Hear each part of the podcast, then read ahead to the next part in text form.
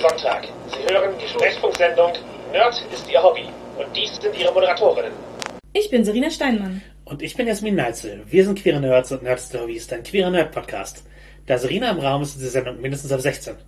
Wir reden offen über Themen wie Sexualität, Queerness, BDSM und Deadnaming. Unser heutiges Thema ist die Matrix. Und damit meinen wir die beliebte Filmreihe, die dieses Jahr ihren vierten Eintrag bekommen hat nach fast 20 Jahren. Und äh, über diesen Eintrag werden wir reden, aber auch über die anderen drei Teile, die in unserer Jugend sehr, sehr groß waren. Ja, und äh, natürlich ist die Matrix dann auch einfach ein Thema, das fast alles von dem, was unser Podcast ausmacht, berührt. Also es ist offensichtlich ein Nerdfilm, ein Nerd-Thema, es ist Science Fiction, es ist Fantastik, da reden wir Es drüber. ist aber auch ein Kink-Thema. Genau, es gibt einiges an BDSM-Einflüssen, und auch in den Biografien der äh, Schaffenden, da äh, sprechen wir drüber. Und äh, natürlich ist das ein Film, der sehr viel mit Queerness zu tun hat, als relativ äh, offensichtliche Transmetapher und auch so gewollte Transmetapher, wie die Autorinnen bestätigt haben.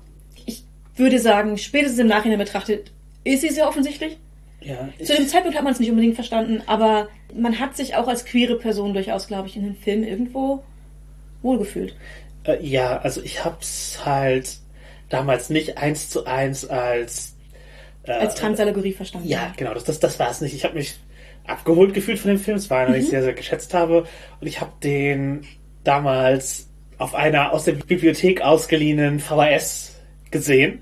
Während ich halt dachte, ein anderes Geschlecht zu sein. Man merkt, die Zeiten ändern sich wirklich. Wir, wir leben mittlerweile viel mehr in einer Cyberpunk-Zukunft, als wir das äh, 1999 getan haben. Ja. Beziehungsweise ich habe ihn etwas später gesehen, weil er war schon auf VHS draußen. Das hat damals noch eine Weile gedauert. Also alleine schon, dass die äh, im deutschen Kino erschienen sind, war oft ein halbes Jahr bis Jahr später. Ja. Weil er ja noch, äh, es wurde ja erst geschaut, ob er ein Erfolg wird. Dann wurde, äh, wurden die Verträge gemacht, dass es nach Deutschland verkauft wird zum Übersetzen. Dann wurde es übersetzt und dann wurde erst Werbung gemacht und es in die Kinos gebracht. Ja, und die Matrix hatte halt auch das März-Release-Fenster 1999, also das, das ist ein riskanter Film. Wir gehen nicht davon aus, dass der große Preise gewinnen wird, weil die Award-Saison ist gerade durch. Also das, das, Und es ist nicht zur Weihnachtssaison, wo die Leute alle ins Kino re- rennen. aber es hat auf Mhm. jeden Fall Mantelmode. Ich glaube, innerhalb von äh, einem Film sozusagen ein bisschen rehabilitiert. Ich ja- habe meinen bodenlangen Ledermantel, den ich Anfang der 2000er gekauft habe, im Nachgang der Matrix-Filme. Der hängt noch bei mir im Schrank. Ja, ich habe nicht mehr dieselben, weil ich habe damals auch viel Mantel getragen, aber es war halt auch so, äh, also nach Columbine, das hat natürlich auch irgendwie, ich sag mal, den Ruf von Mänteln ein bisschen verändert. Ist es eigentlich besser als äh, Matrix-Fan zu gelten, denn als äh, potenzieller Mörder? Ja, würde ich jetzt auch mal so sehen. Ja, das war, war mir auch, auch lieber so. Ich, ich muss sagen, ich, ich weiß gar nicht mehr, wie ich den ersten Matrix-Film gesehen habe, aber ich habe ein Gefühl, dass ich im Kino war. Ich meine ihn nicht zuerst im Fernsehen oder auf DVD oder Video gesehen zu haben, sondern auf, auf Kinoleinwand. Wenn man so nachrechnet, war ich allerhöchstens 15, als er hier im Kino lief. Was mich nicht unbedingt aufgehalten haben muss, denn ich weiß, ich hatte seit ich Punkt 15 geworden bin, also Anfang 2000, hatte ich einen gefälschten Schülerausweis, der mich als 16 ausgab. Ich habe mich einfach ein Jahr älter gemacht. Das ging damals mit Tintenkiller, wenn man vorsichtig war. Ich habe das nicht benutzt, um Alkohol zu trinken. Ich habe das benutzt, um ins Kino zu gehen, in Filme, in die ich gerade so nicht rein durfte. Matrix ist ein kultureller Meilenstein und auf jeden Fall eine größere Bedeutung so für, für unsere Szenen und auch, ich glaube, allgemein die, die Filmwelt. Für die, für die Filmwelt, für im Prinzip unsere Generation, hat Türen geöffnet für Filmtechniken, aber auch für Queerness. In gewisser Weise. Ja, ich glaube, es hat auch verändert, wie im Rollenspiel Cooles beschrieben wird. Also äh, Charakter haben in meinen Shadowrun-Runden dann durchaus plötzlich mehr Metal getragen. Wobei Blade hatte da auch einen großen Einfluss. Ja, ja. Sonnenbrillen waren auch plötzlich ein großer Teil von so cyberpunkigen Charakteren. Also es hat eben Ja. von dem, ich sag mal, von, von, vom Military-Chick ein bisschen weg und auch von diesem Iro-tragenden Neon-Cyberpunk hin eben zum PVC-Leder-Wollmantel äh, Cyberpunk mit Sonnenbrillen. Ja, ja, ja. Ich muss sagen, bei mir definitiv cooles Styling hat sich auch zum Teil von Buffy bei mir hergeleitet, die auch sehr viel coole Mäntel trägt. Aber ich meine, ich habe mir einen Ledermantel in einem, einem von Neos Styles gekauft. Einfach eins zu eins. Hat der so ein Matrix-Code-Innenfutter? Nee. Das hatten nämlich einige dieser Merchandise-Mäntel und das fand ich immer, also das, das, fand, das fand ich unangenehm. Es war halt so, Too much. ja, ja, das genau. war too much und äh, außerdem auch viel zu teuer. Mir war zu dem Zeitpunkt tatsächlich das Material wichtig. Ich habe also einen Echtledermantel Ja. bei mir gekauft, weil das für mich auch so ein Materialding war aber- und Kunstleder zu dem Zeitpunkt wirklich, wirklich schlecht war. Ja, Muss man auch sagen. Den Mensch, den ich, ich glaube, das war Kunstleder, das ist das Ding, auf jeden Fall, das hatte innen, dieses Innenfutter, also der Mensch, Mhm. den ich kannte, es getragen, das war aber ein Sparkassenpunk. Also der hat, der hat Ausbildung bei Sparkasse gemacht und deswegen ganz gut verdient, so.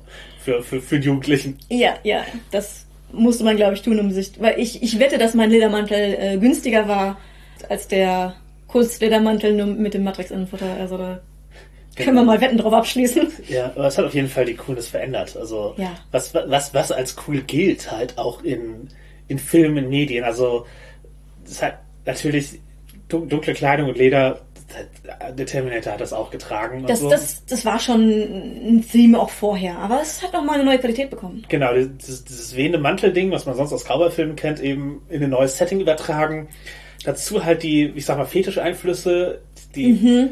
das, das, das, das Androgyne, die Sonnenbrillen in dieser, in diesem Extrem. Es, ist, es war schon auf jeden Fall nochmal eine, eine Veränderung. Halt jetzt nicht eine komplette Revolution von das ist, was, was Cooles ist, aber eben, äh, ja, ein, nochmal ein, ein anderer äh, Körpertyp von, von Coolness. Also Ja. weg, gut, Charles Bronson war halt, das war halt einfach ein Typ mittleren Alters oder jetzt Bruce Willis in äh, Stirb langsam halt auch eher ein, einfach so ein, so ein Durchschnittstyp, der, der es halt irgendwie drauf hatte und dann halt die super Muskel-sculpteten Stallone, Schwarzenegger Leute und Neo und äh, Trinity besonders, aber bis zu einem gewissen Grad auch Morpheus hatten halt nochmal ein anderes Körperbild. Ja. Und ich muss sagen, das war auch was, was mich an den Filmen sehr, sehr abgeholt hat. Ich weiß nicht, ob es mir vorher schon klar war. Ich glaube schon ein bisschen, aber mich hat Androgynität, gerade bei Figuren, also bei Körperformen, schon immer sehr angesprochen. Jetzt sowohl als Coolness-Faktor als auch attraktivitätsmäßig ist das etwas, wo ich mich sehr wiederfinde. Und das hat man anderswo halt wenig repräsentiert bekommen. Und ich glaube auch die Materialien Lack und Leder sind, also viele hatten in der Matrix wahrscheinlich ihre erste Begegnung. damit Ja. ähm, außerhalb von Klischees. Ja, oder auch selbst. Oder, selbst, ja, oder komplett. Genau, also halt Trinity hat ja einfach diesen PVC-Look. Genau, Mhm. PVC-Kleidung. Was übrigens gewählt wurde, damit man die Kostüme äh, preisgünstig in hoher Auflage herstellen kann, weil die gehen halt auch kaputt und sowas bei, bei Stunts und, und Und braucht sie hat ja auch verschi- viele verschiedene Outfits. Genau, und da, deswegen wurde halt PVC als ihr Material gewählt, aber das halt eben auch bei den höheren Budgets der späteren Filme wurde das durchgezogen, als äh, dass, dass sie halt eben diesen halt Lack trägt. Nicht, nicht Latex, nicht Leder, halt äh, PVC-Lack. Ja. Das Material hat dadurch von mir Interesse bekommen, sag ich mal so. Das hatte ich vorher auch nicht so auf dem Schirm, dass es was für mich sein könnte. Ich, ich finde es so semi-cool. Ist ganz nice. Kann man mal ein Statement-Outfit mitmachen. Ja, ich würde es nicht persönlich tragen, glaube ich. Also ich habe da jetzt, ich bin auch kein Materialfetischmensch. Also Ich auch nicht. Latex gibt mir weh, also Latex muss ich sagen, muss ich zugeben, ich finde es regelrecht unangenehm anzufassen. Also es ist halt ein, das ist halt ein, ein Material, das mir Eher Unbehagen Ja, das, bereitet. das mir, und da möchte ich nicht sagen, da- das Out- Outfit sieht schlecht aus, ich möchte nur Leute nicht anfassen, die die tragen. Ja, ich kann das absolut nachvollziehen. Es geht mir in vielen Bereichen auch so. Ich habe tatsächlich ein Latex-Outfit.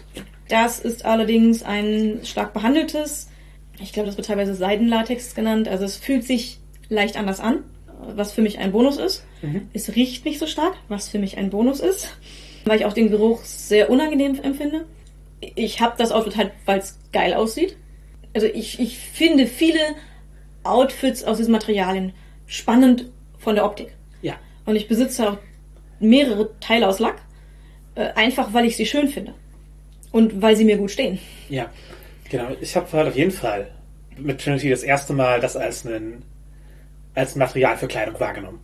Dass man Kleidung daraus herstellen kann und dass das halt auch aussieht. So. Das, das, das war mir Genau, vorher nicht bewusst und ist mir, deswegen ist das so stark, ist äh, zumindest äh, halt Schwarz-Ganzkörper ist, ist bei mir sehr stark halt mit Trinity verknüpft, wo, wo ich diesen Look halt einfach her kenne. Ja. Äh, tatsächlich meine Lackteile, ich glaube, ich weiß nicht, da ist glaube ich nichts Schwarzes bei. Also das Ja. bin ich nämlich gegangen. Ich habe meine eigenen Sachen rausgesucht, auch mein Latex-Outfit ist nicht schwarz. Genau, da brichst du halt eben mit dem, äh, mit dem von der Matrix aufgestellten Farbcode, aber auch einer, einem aus der BDSM-Szene übertragenen Farbcode, der Ja, sehr, sehr beliebt ist. zu- zum Teil mit Absicht. Manche dieser Dinge habe ich für äh, Fotos gekauft und auf Fotos ist schwarz schwierig. Es ist viel interessanter, wenn mindestens eines der größerflächigen Kleidungsstücke äh, farbig ist, weil es interessanter zu fotografieren ist. Wenn man nicht gerade eben speziell auf, auf schwarz ge gehen möchte. Das Ja. ist natürlich auch eine Option, aber es ist halt für prinzipiell einfach nur Outfit-Fotografie oder Model-Fotografie ist es immer schwieriger.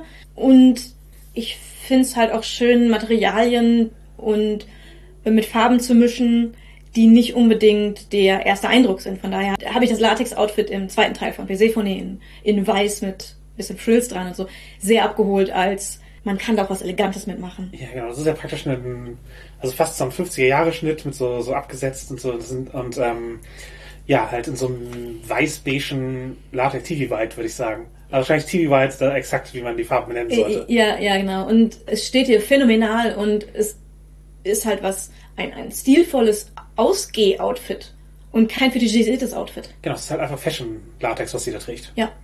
Und das fand ich auf jeden Fall inspirierend. Ähm, Trinitys Outfits auch, denn ich glaube, wir gehen später noch darauf ein, aber sie fühlt sich da drin sehr wohl, ist ein, ein, ist ein Punkt. Ja. Dass sich die Leute suchen sich gerade in der Matrix Outfits aus, in denen sie sich sehr wohl fühlen und äh, in denen sie tun können, was sie tun wollen. Ja, die ihr Selbstbild auch gerade ausdrücken im Moment. Genau. Und Das ist ja der Punkt. Also wenn in Matrix 4 zum Beispiel, je näher Neo der Erkenntnis ist, halt äh, die Matrix wieder verlassen zu müssen, umso länger ist sein Mantel. Genau, bei Trinity ist halt einfach, sie, sie trägt diese Kleidung und fühlt sich da, da wohl fühlt mit. sich da wohl mit. Und sie ist eine starke Frauenfigur, die Kleidung trägt, die vielfach fetischisiert wird, ohne dass sie darin fetischisiert wird, wirkt. Ja, Und das sieht man sehr selten. genau, weil Matrix halt doch irgendwie Female Gaze gedreht wurde, halt, Mhm. äh, ich würde sagen, tra halt äh, Trans-Female Gaze. Also es ist halt natürlich auch eine, Ja. also eine andere Wahrnehmung, aber ich glaube, dass eben wie weibliche Körper in der Matrix gezeigt werden, ähm, durchaus eben ein, ein Punkt ist, der ja aus dem, dem Blick von Transfrauen kommt, bis zu einem gewissen Grad. Natürlich der, der Kameramann war keine Transfrau, nur Kameramann, äh, aber Aber die Regie halt schon. genau, und das halt Trinity zum Beispiel mit diesem schulterbetonten, aber eben auch halt austrainierte Schultern betonenden Ja. Outfit gezeigt wird in dem Club. Das ist halt ein so, was die Transfrauen so, ich wünschte, ich könnte, also Gefühl oft äh, darstellt, dieses, weil Schultern verändern sich halt das, durch Testosteron, die werden prominent und wenn man dann sozusagen eine Frau mit prominenten Schultern zeigt als attraktiv, dann hat das durchaus eine Bedeutung und eben dieser, der Blick ist halt oft eben nicht fetischisierend, sondern bewundernd zu einem, bis zu einem gewissen Grad. Ja. Also es wird gezeigt, wie cool und wie bewundernswert Trinity ist. dadurch, Und wie schön sie ist. wie schön sie ist, dadurch, wie sie dargestellt wird, obwohl sie halt nicht betonen, dass sie eben auf eine klassische weibliche Art, wie es halt von der, einer binären Normgesellschaft gefordert wird, schön wäre. Also gerade in den zweiten und dritten Filmen wird ihr Make-up halt noch mal mehr zurückgenommen. Also ihr, das, also man betont halt eher, dass sie eben mit einem relativ natürlichen Gesicht rumläuft, außerhalb und innerhalb der Matrix sozusagen ihr Selbstbild sich so, so angepasst hat, dass sie halt dahingehend nichts mehr trägt, so. Genau, und ist halt auch ein, ein sehr starker Moment, einfach zu sagen, diese Frau findet sich schön, wie sie ist. Und ist eine starke, schöne Frau, die selbstbewusst auftritt, die sich wohlfühlt in dieser Kleidung, die von vielen fetischisiert werden würde, aber das brauchte sie nicht. Sie muss sich nicht in einen Male Gaze bewegen, um, um ja sich wertgeschätzt zu fühlen. Richtig. Und halt auch einfach, dass die Öffnungsszene einer Frau gehört. Ja. die zeigt, wie die Action funktioniert und wie, wie das cool ist. Das ist halt ungewöhnlich für, für Hollywood, das ist ungewöhnlich für 1999. Ja. Die Kleidung insgesamt, wie Charakter sich kleiden, zeigt halt in der Matrix halt immer was über ihr, über ihr Selbstbild. Das ist halt einfach ein, ein Ding. Und die Agenten sind halt einfach Sklaven des Systems. Die tragen ihre Anzüge, die übrigens absichtlich grün gefärbt sind. Also es ist halt nicht nur eine Kameralinse. Also sie haben für alle Szenen, die innerhalb der Matrix spielen, wurden halt in den ersten drei Filmen grüne Linsen verwendet. Aber die Anzüge sind halt auch, genau wie die Hemden, halt leicht grün gefärbt, um das nochmal zu verstärken. rauszuholen. Das, die, die, die gehören halt zum System. Das System hat diesen, diesen grünen Stich, die Agenten haben diesen Grünstich. Genau, halt der auf, in Bezug auf alte Computerbildschirme ist, falls äh, mhm. Zoomer uns zuhört. ja. Genau. Und genau, das ist halt Material und Farbe, wie sich jemand kleidet. Das, das ist halt immer von Bedeutung in der, in mhm. der Matrix und zeigt halt was. Und viele Farben, es wird auch viel mit Farbsymbolik gearbeitet, natürlich in der Matrix. Also da, ja. da merkt man schon, dass da. Woran, woran man das sehr gut sehen kann, ist, dass sich über die ersten drei Filme nähern sich die Outfits von Trinity und Neo immer mehr an. Mhm. Je mehr die beiden emotional beieinander sind, desto mehr gleichen sich auch ihre Outfits. In gewisser Weise, so von den, von den Schnitten, vom Style, der so rüberkommt. Gleichzeitig haben sie unterschiedliche Materialien und ein paar Dinge, die unter immer unterschiedlich sind. Mhm. Also sie haben, tragen halt niemals Partnerlook, aber man sieht einfach, wie sie sich ähnlicher werden, wie ihre Silhouetten ähnlicher werden, mhm. während sie gleichzeitig ihre Materialien für sich finden. Und Neo trägt Wolle, genau. Also zumindest bei den Mänteln, und es sieht sehr nach natürlichen Stoffen aus, was für ihn offensichtlich bedeutungsvoll ist und, und sich für ihn gut trägt. Das sieht man auch. Ja, und gleichzeitig eben dieses, sie, dieses Zueinanderfinden der beiden emotional in ihrer Kleidung ausgedrückt. Genau, genau. Und natürlich, die Sonnenbrillenfiguren sind auch immer wichtig. Ja. Also die zum einen zeigen die Spiegelung der Sonnenbrillen und übrigens auch die Spiegelung auf äh, dem Lack und so, wie gut beleuchtet dieser Film ist und wie, wie, viel Bedeutung auf Beleuchtung gelegt wurde und dass halt eben im Zweifel die Sonnenbrillen nachbearbeitet wurden, aber oft äh, deutet die Spiegelung in der Sonnenbrille halt auch an, was die Figur gerade sieht oder was, was halt gerade bedeutsam ist. Ikonisch ist natürlich die Szene, wo Morpheus die Pillen äh, anbietet, die rote und die blaue. In jedem Auge der Sonnenbrille sieht man die Spiegelung einer Tablette. In beiden sieht man Neo, aber immer nur Teile. Es halt auch weniger prominente Beispiele, mhm. auf die nicht so hingewiesen wird, aber ähm, wenn man sich zum Beispiel Smith im zweiten, dritten Teil anguckt, dann ist die Spiegelung seiner Brille niemals das, was die Zuschauer im restlichen Bild sehen. Zum Beispiel gibt es in der Szene, wo der, der sogenannte Brody Brawl, wo, er, wo Neo gegen ganz, ganz viele Smith-Klone kämpft, mhm. spiegelt sich in seiner Sonnenbrille ein Licht wieder, das nicht im Bild ist. Und in der Szene im, in dem langen Gang, wo halt der, der Schlüsselmacher Leute halt durch, durchschleusen kann, da sieht man einen leeren Gang gespiegelt in Smiths Sonnenbrille, während er halt gegen Morpheus, Neo und Trinity kämpft und mhm. jede Menge seiner Klone in diesem Raum sind. Mhm. Aber für ihn ist der Gang praktisch leer. Das sind sehr offensichtlich Absichtlichkeiten, die, die da eingebaut wurden, um halt die verschobene Perspektive dieser Figur zu zeigen. Ja. Und die sind sehr subtil. Ich glaube, dass man vieles davon unbewusst mitbekommt. Ja, ja. Aber es gibt im Film halt nochmal eine andere Tiefe, wenn man es bewusst auch wahrnimmt. Es, es erscheint sich eben von den anderen Sonnenbrillen, wo sie eben nachbearbeitet haben, damit eben die, das Artifizielle nicht auffällt. Ja ja, was man persönlich daraus gelernt hat, ich kaufe mir halt äh, nur noch Statement-Sonnenbrillen. Also ich habe keine Sonnenbrille, die äh, egal wäre, sondern die haben mhm. alle, alle einen Look. Ja. Ähm, ich bin ja seit kurzem Brillenträgerin. Äh, ich brauchte entsprechend auch eine neue Sonnenbrille. Ich besitze ansonsten eigentlich ungefähr zehn Sonnenbrillen, die ich jetzt alle zur Seite legen musste. Und die Auswahl war für mich richtig schwierig, die perfekte Sonnenbrille zu finden, wenn ich nur eine habe. Das hat schon wehgetan. Genau, genau. Lass uns mal kurz über die BDSM-Ästhetik in der Matrix reden. Mhm.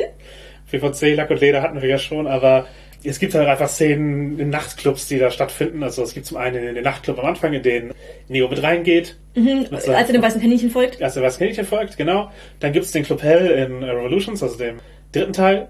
Und beide Szenen wurden mit echten BDSM-Leuten als Komparsinnen besetzt. Mit ihren eigenen Outfits. Genau, sie haben Leuten gesagt, das ist so roundabout der Stil. Halt bei Club Hell war das Farbschema halt rot und schwarz. Und man sieht halt, es sind nur rote und schwarze Outfits in dem, in dem Laden. Und, und Kinky, ja bitte?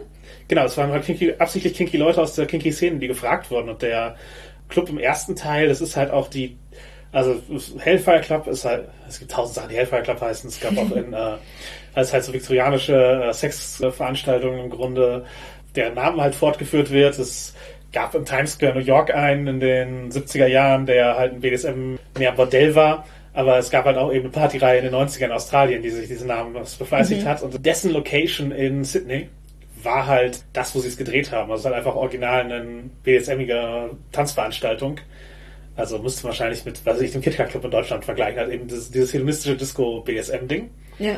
Und äh, im Grunde hat man da die alltägliche Besucherschaft gesehen mit ihren Outfits, in die sich ja Neo und Trinity relativ nahtlos einfügen. Ja.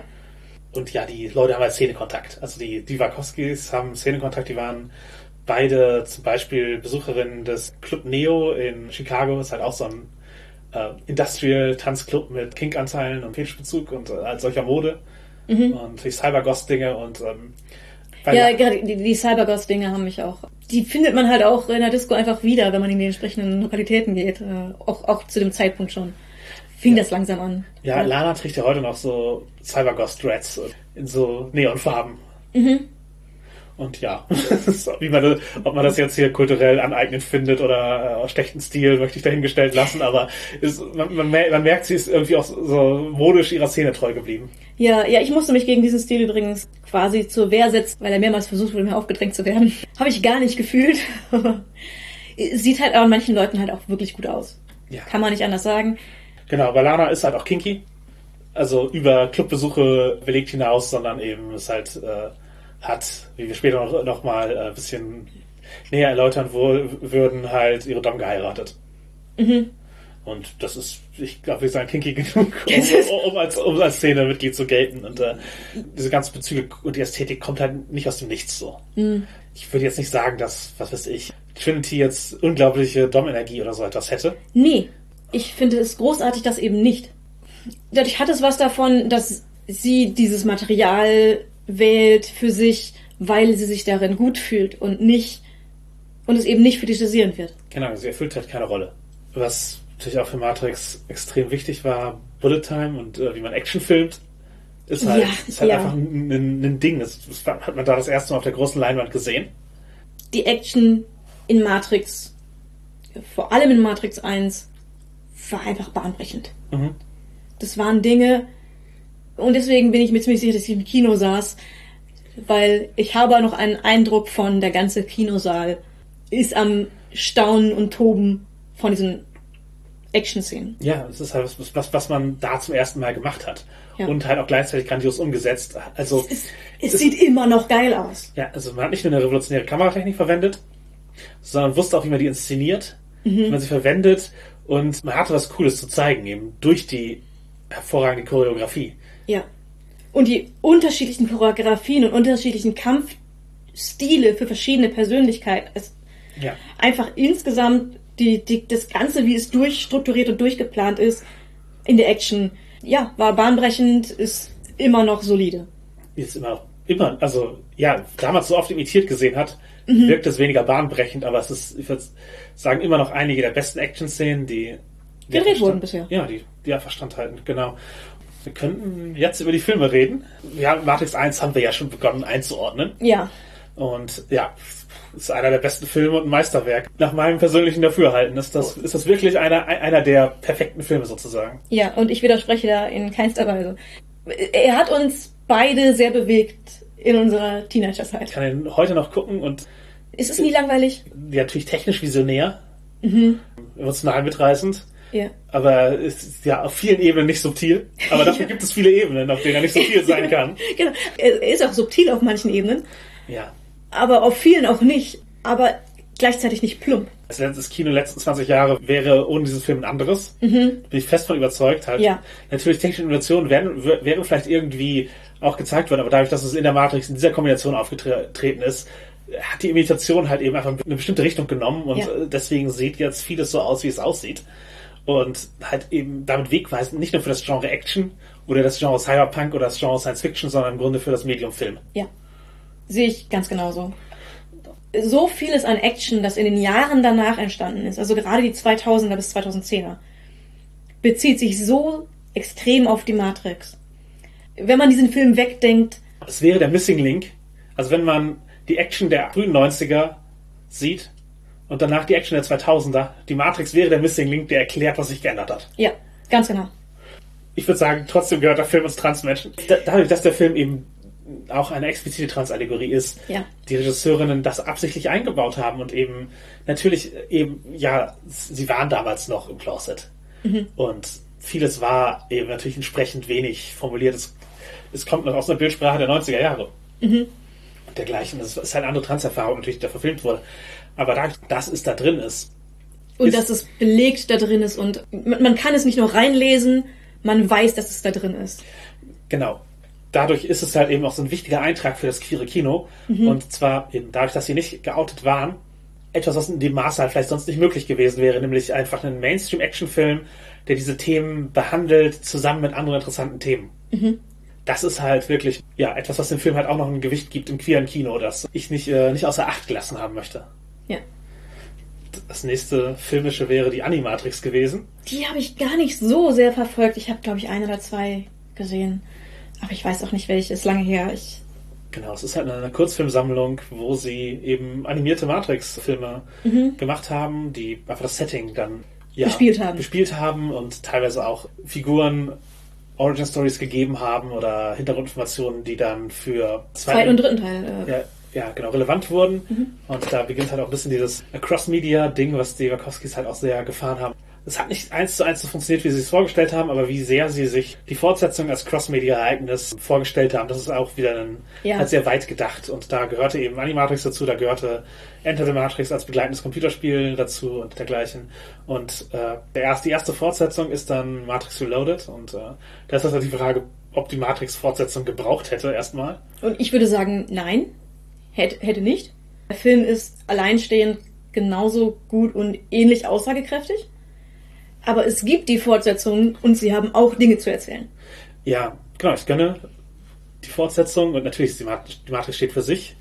Ähm, in Betrachtung, dass es queeres Kino ist, ist die Matrix halt ein Coming-out-Film gewesen und eine Transitionsgeschichte. Und die haben wir schon oft gesehen.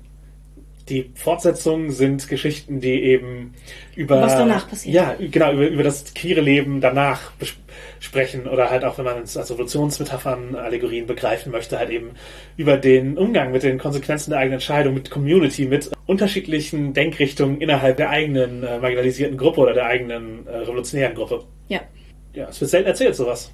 absolut.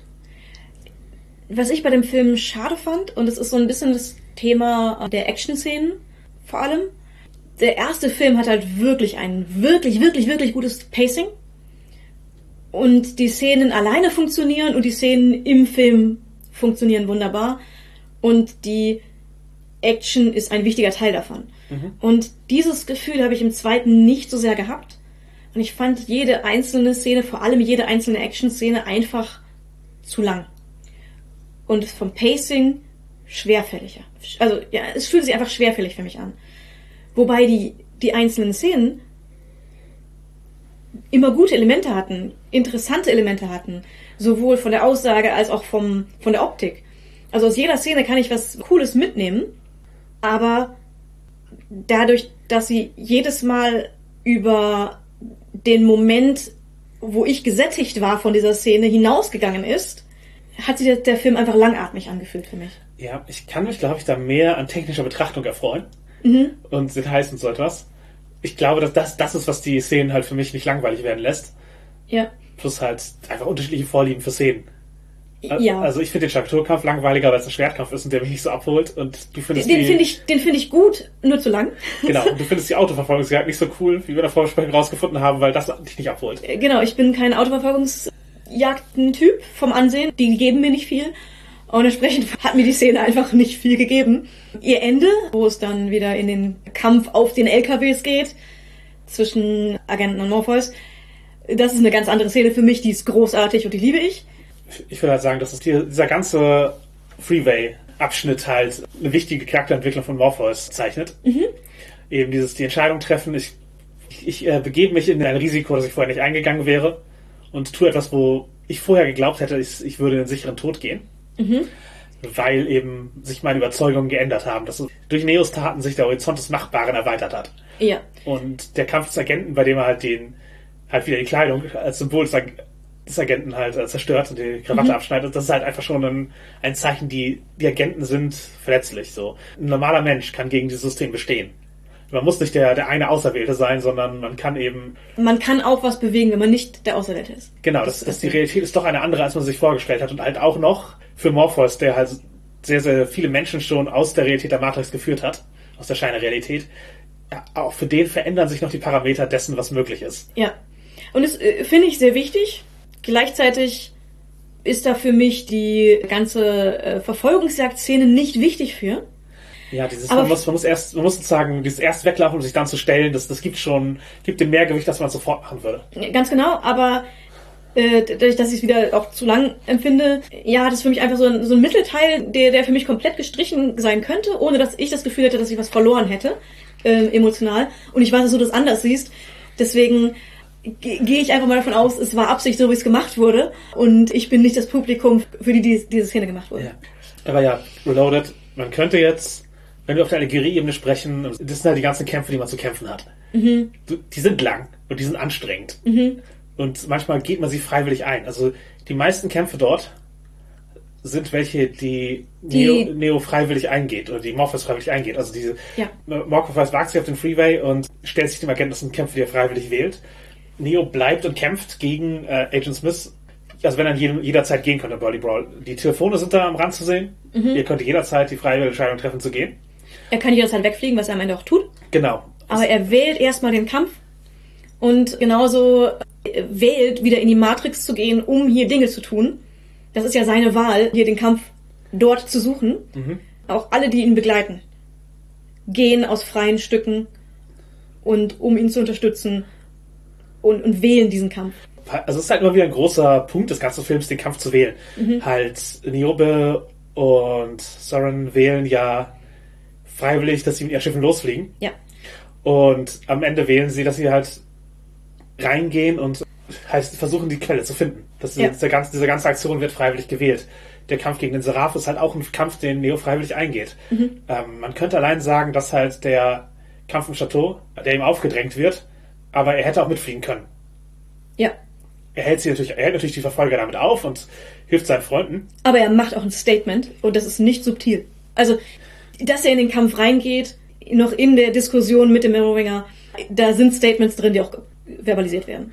Genau, und das zeigt halt wieder, dass das System bietet einem immer wieder Auswege, nicht kämpfen zu müssen. Man könnte sich ja einfügen. Und am Ende ist ja einfach die Wahl, die ihm der Architekt gibt. Du kannst dich einfügen, dann musst du nicht mehr kämpfen. Und das hat halt mehr Bedeutung, wenn Neo halt davor jedes Mal den Kampf gewählt hat Ja. und bis an diesen Punkt gekommen ist deswegen. Ja.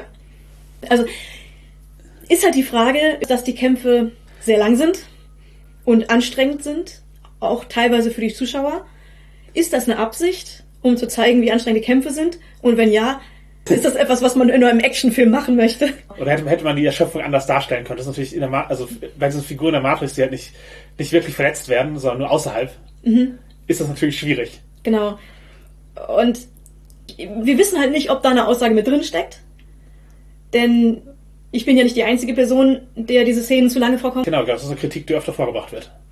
Und die Frage ist, die wir auch nicht beantworten können, ist, ist, das, ist das mit Absicht passiert? Oder war es ihnen einfach ja regietechnisch nicht so wichtig?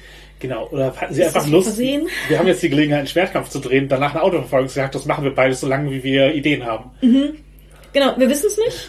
Sei dem wie es ist, ist es halt kein perfekter Film und ich würde auch sagen, kein Meisterwerk, aber ich finde es halt einfach einen sehenswerten Film, noch immer. Ja. Ja, Revolutions ist die Fortsetzung danach.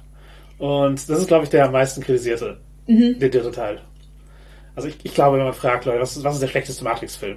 Was natürlich wieder eine defizitorientierte Frage ist, aber Ja. wenn man das fragt, würden die Leute sagen, der dritte. Der dritte. Äh, viele ja, für mich ist es tatsächlich der zweite. Ja. Ich mag den dritten lieber als den zweiten. Ich würde halt sagen, insgesamt zum Urteil der Fortsetzung. Die sind nicht schlechter als ein Mid-Level-Marvel-Film.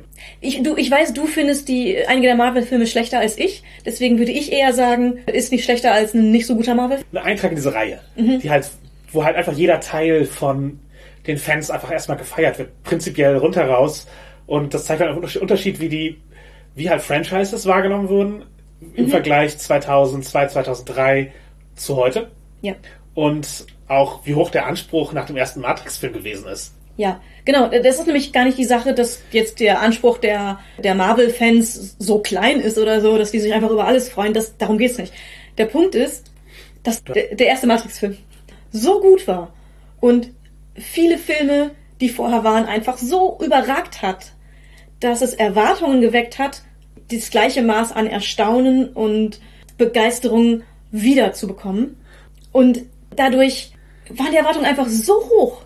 Die Fortsetzungen haben es einfach nicht geschafft, dieses Level an Perfektion und Begeisterung und Erstaunen wieder zu erlangen. Ja, und man kann im Anschluss halt wahrscheinlich nicht nochmal so bahnbrechend sein. Mhm. Also es gibt natürlich RegisseurInnen, die und auch einfach Kameraleute und dergleichen, die, die ihr Leben lang technische Fortschritte entwickelt haben, immer wieder was Neues, aber das, das ist halt nicht die Erwartung, die man haben kann. Mhm. Man sieht auch im zweiten und dritten Matrix-Film Sachen, die man vorher noch nicht gesehen hat, die bahnbrechend waren. Der Burly Brawl, also die ganz viel Smith Ja. bahnbrechend. Mit dieser super Zeitlupe eine Autoverfolgungsjagd in dem Maße zu zeigen. Ich weiß jetzt nicht, wie weit Fast and Furious schon war, ich habe jetzt die Timelines nicht geprüft, aber auch das ist bahnbrechend gewesen, einfach in der, in der Inszenierung. Und das fällt halt eben nicht mehr so auf, weil es eben nicht rundheraus alles ist neu, alles ist cooler als vorher ist. Genau. Ja, und man sieht sich auch den ersten Matrix-Film öfter wieder neu an. Also mein, meine Erfahrung, ich rewatche den öfter als die anderen. Ja, ja, ja. Was halt leider der Fall war dadurch, dass eben diese ultra hohen Erwartungen nicht erfüllt wurden, ist, dass viele eine starke Enttäuschung über die Fortsetzung ausgedrückt haben. Ja, ja, und das halt so behandelt haben, als wären das schlechte Filme. Ja, als wären das, das miserable Filme. Dabei sind sie einfach nur nicht so geil geworden, wie dieser herausragende Film, den einmal im Leben Meisterwerk, das, Genau. das geschaffen wurde. Und das hat sich halt, sagen wir, mimetisch verfangen, dass Mhm. die Filme als schlecht gelten. Ja. Was sie nicht wirklich sind. Genau, aber jetzt sag, sag mir, warum du den dritten, äh, warum der für dich besser funktioniert. Also, ich glaube einmal, weil es weniger, ich sag mal, versucht ikonische Action-Kampfszenen gibt, die für mich im zweiten Teil halt leider nicht so gut funktionieren. Im ersten Teil sind sie da und funktionieren, im zweiten Teil funktionieren sie für mich nicht. Es gibt aber sehr viele davon. Das finde ich dann anstrengend. Also es gibt einfach sehr viele Szenen im zweiten Teil, die für mich halt sehr viele Längen haben. Ja. Und das war der dritte Teil weniger. Im dritten Teil ist es halt explizit ein großer Abschnitt, den ich nicht sehr fühle. Und das ist leider äh, Sion, wo ich irgendwie die Verbindung zu den Personen in Sion, aber auch zu dem physischen Aufbau der Stadt nicht bekomme. Aber der Rest des Films, den kann ich ganz gut genießen. Okay, ja. Ja, für mich, ja, die, also die Schlacht um Sion Mhm. hätte mehr Kreativität gebrauchen können. Ja. Also ja, man sieht große Kampfroboter, die auf kleine Kampfroboter schießen. Mhm. Aber das ist, die sind halt einfach so ein großer Schwarm. Und es gibt, es Es gibt ist halt auch einfach nichts Neues. Genau, es gibt, es gibt immer wieder coole Momente, halt der Versuch oben mit dem Raketenwerfer in die große Anlage zu schießen, der halt fehlschlägt, aber halt einfach dieser Versuch, das, das ist halt so, okay, die, die Menschen sind die Underdogs, die versuchen irgendwie kreativ ihre Möglichkeiten zu nutzen. Das fand ich cool, aber ich glaube, sowohl von Regie als auch von den Figuren wäre mehr Kreativität und mehr, Mehr Charakter auch. ja, und ja, vielleicht, vielleicht auch mehr Guerillakampf so Ja, cool gewesen. das war einfach so eine Masse an Menschen kämpft gegen eine Masse an Ja. Maschinen. Ich habe ein, eigentlich ein sehr gutes räumliches Vorstellungsvermögen.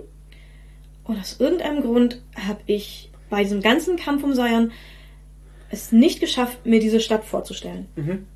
Und ich weiß nicht wieso. Es hat für mich einfach irgendwie nicht funktioniert. Das mag daran gelegen haben, dass ich eben zu den Personen, die dort gehandelt haben, alle Personen, die in, die in Zion sind, haben mich nicht berührt. Mhm. Für mich hat sich dadurch irgendwie kein, kein Gesamtbild ergeben von dieser Stadt. Das, halt nachvollziehen, dass die, die Charaktere so bleiben blass, das, das, viele sind Staffage Mhm. und das sind einfach Typen. Also der, der alte Veteran halt Mifune, mit der, der, mit dem Mhm. äh, Kampfroboter dann versucht, das Tor zu öffnen und dann getötet wird. Das ist halt, das ist halt der alte Veteran. Und äh, andere sind halt einfach so, wir, wir zeigen hier verschiedene Leute halt. Also ich fand es gut, dass eine Wunschrepräsentation da war. Einfach so, das ist ein Teil der Queer-Szene und wir, wir zeigen, dass diese Person halt hier mitkämpft. Das fand ich tendenziell gut. Ja, wo ich halt eine Ausnahme machen würde, ist, ist der Kid, also der, der Junge, Ja, der kommt natürlich auch äh, von den Silent-Figuren oft vor. Und da mag ich seinen, seinen Arc. Also die, genau. Am Anfang ist er sehr nervig. Genau, Soll halt- auch sein. er ist halt auch wichtig. Also wenn man halt in der Trans-Szene sich bewegt und irgendwann halt ein Vorbild ist, also einfach durch Repräsentation. Ich war in dieser Position, dass ich halt einfach, dadurch, dass ich mein Coming-out relativ öffentlich hatte und halt via Rollenspielszene, Microfame, ich, Leute kennen mich und deswegen sehen sie mich als, okay, ist es der Beweis, dass es möglich ist, äh, trans In, in, zu sein. in, in der Nerd-Szene. Ja, oder halt einfach in ihrem Leben. Halt Ja. äh, sie können den Bezug herstellen und können das für sich zur Realität machen. Mhm. Und das ist halt eine Leistung von ihnen. Also es hätte, sozusagen das Vorbild hätte jede Person sein können. Äh, Und das, das ist halt auch, was Neo erlebt. Eben. Und er sagt es ja dem Kind auch. Das halt, du hast, du hast es gemacht. Genau, er hat ihn aus der Matrix geholt, aber dass es möglich war, dass er ihn rausgeholt hat, lag darin, dass der Junge danach verlangt hat. Er, war selber trans und das, niemand hat ihn dazu gemacht. Das war in ihm und er hat nach einer Lösung gesucht und er hat Neo als Vorbild gefunden. Genau. Das ist halt eben was, ich sage, das, das spricht zu einem realen Erlebnis. Das in zwei Filmen die Community diskutieren und das Trans-Erleben, finde ich es wichtig, dass so eine Figur da ist, sozusagen die nächste Generation. Und aber auch gleichzeitig zeigt, ja, die, vielleicht ist die Person noch ein bisschen äh, ungelenk, vielleicht weiß sie halt noch nicht, wie die Grenzen sind und drängt sich halt auf oder, oder redet halt sehr viel und ver, äh, verherrlicht einen auf eine, auf eine Weise, die einem gerade unangenehm ist. Aber halt in dem Moment, wo es halt, sagen wir, darum geht, Steine auf Polizisten zu werfen, weil man bedroht ist, ist The Kid halt da und dasselbe, wenn man es halt als Revolutionsmetapher sieht, das ist halt eine Person, die, die ja, die, die ist frisch rekrutiert, die hat vielleicht noch nicht jedes Marx-Buch gelesen oder was auch immer. Die ist halt nicht in deinen, in deinen Literaturzirkeln dabei.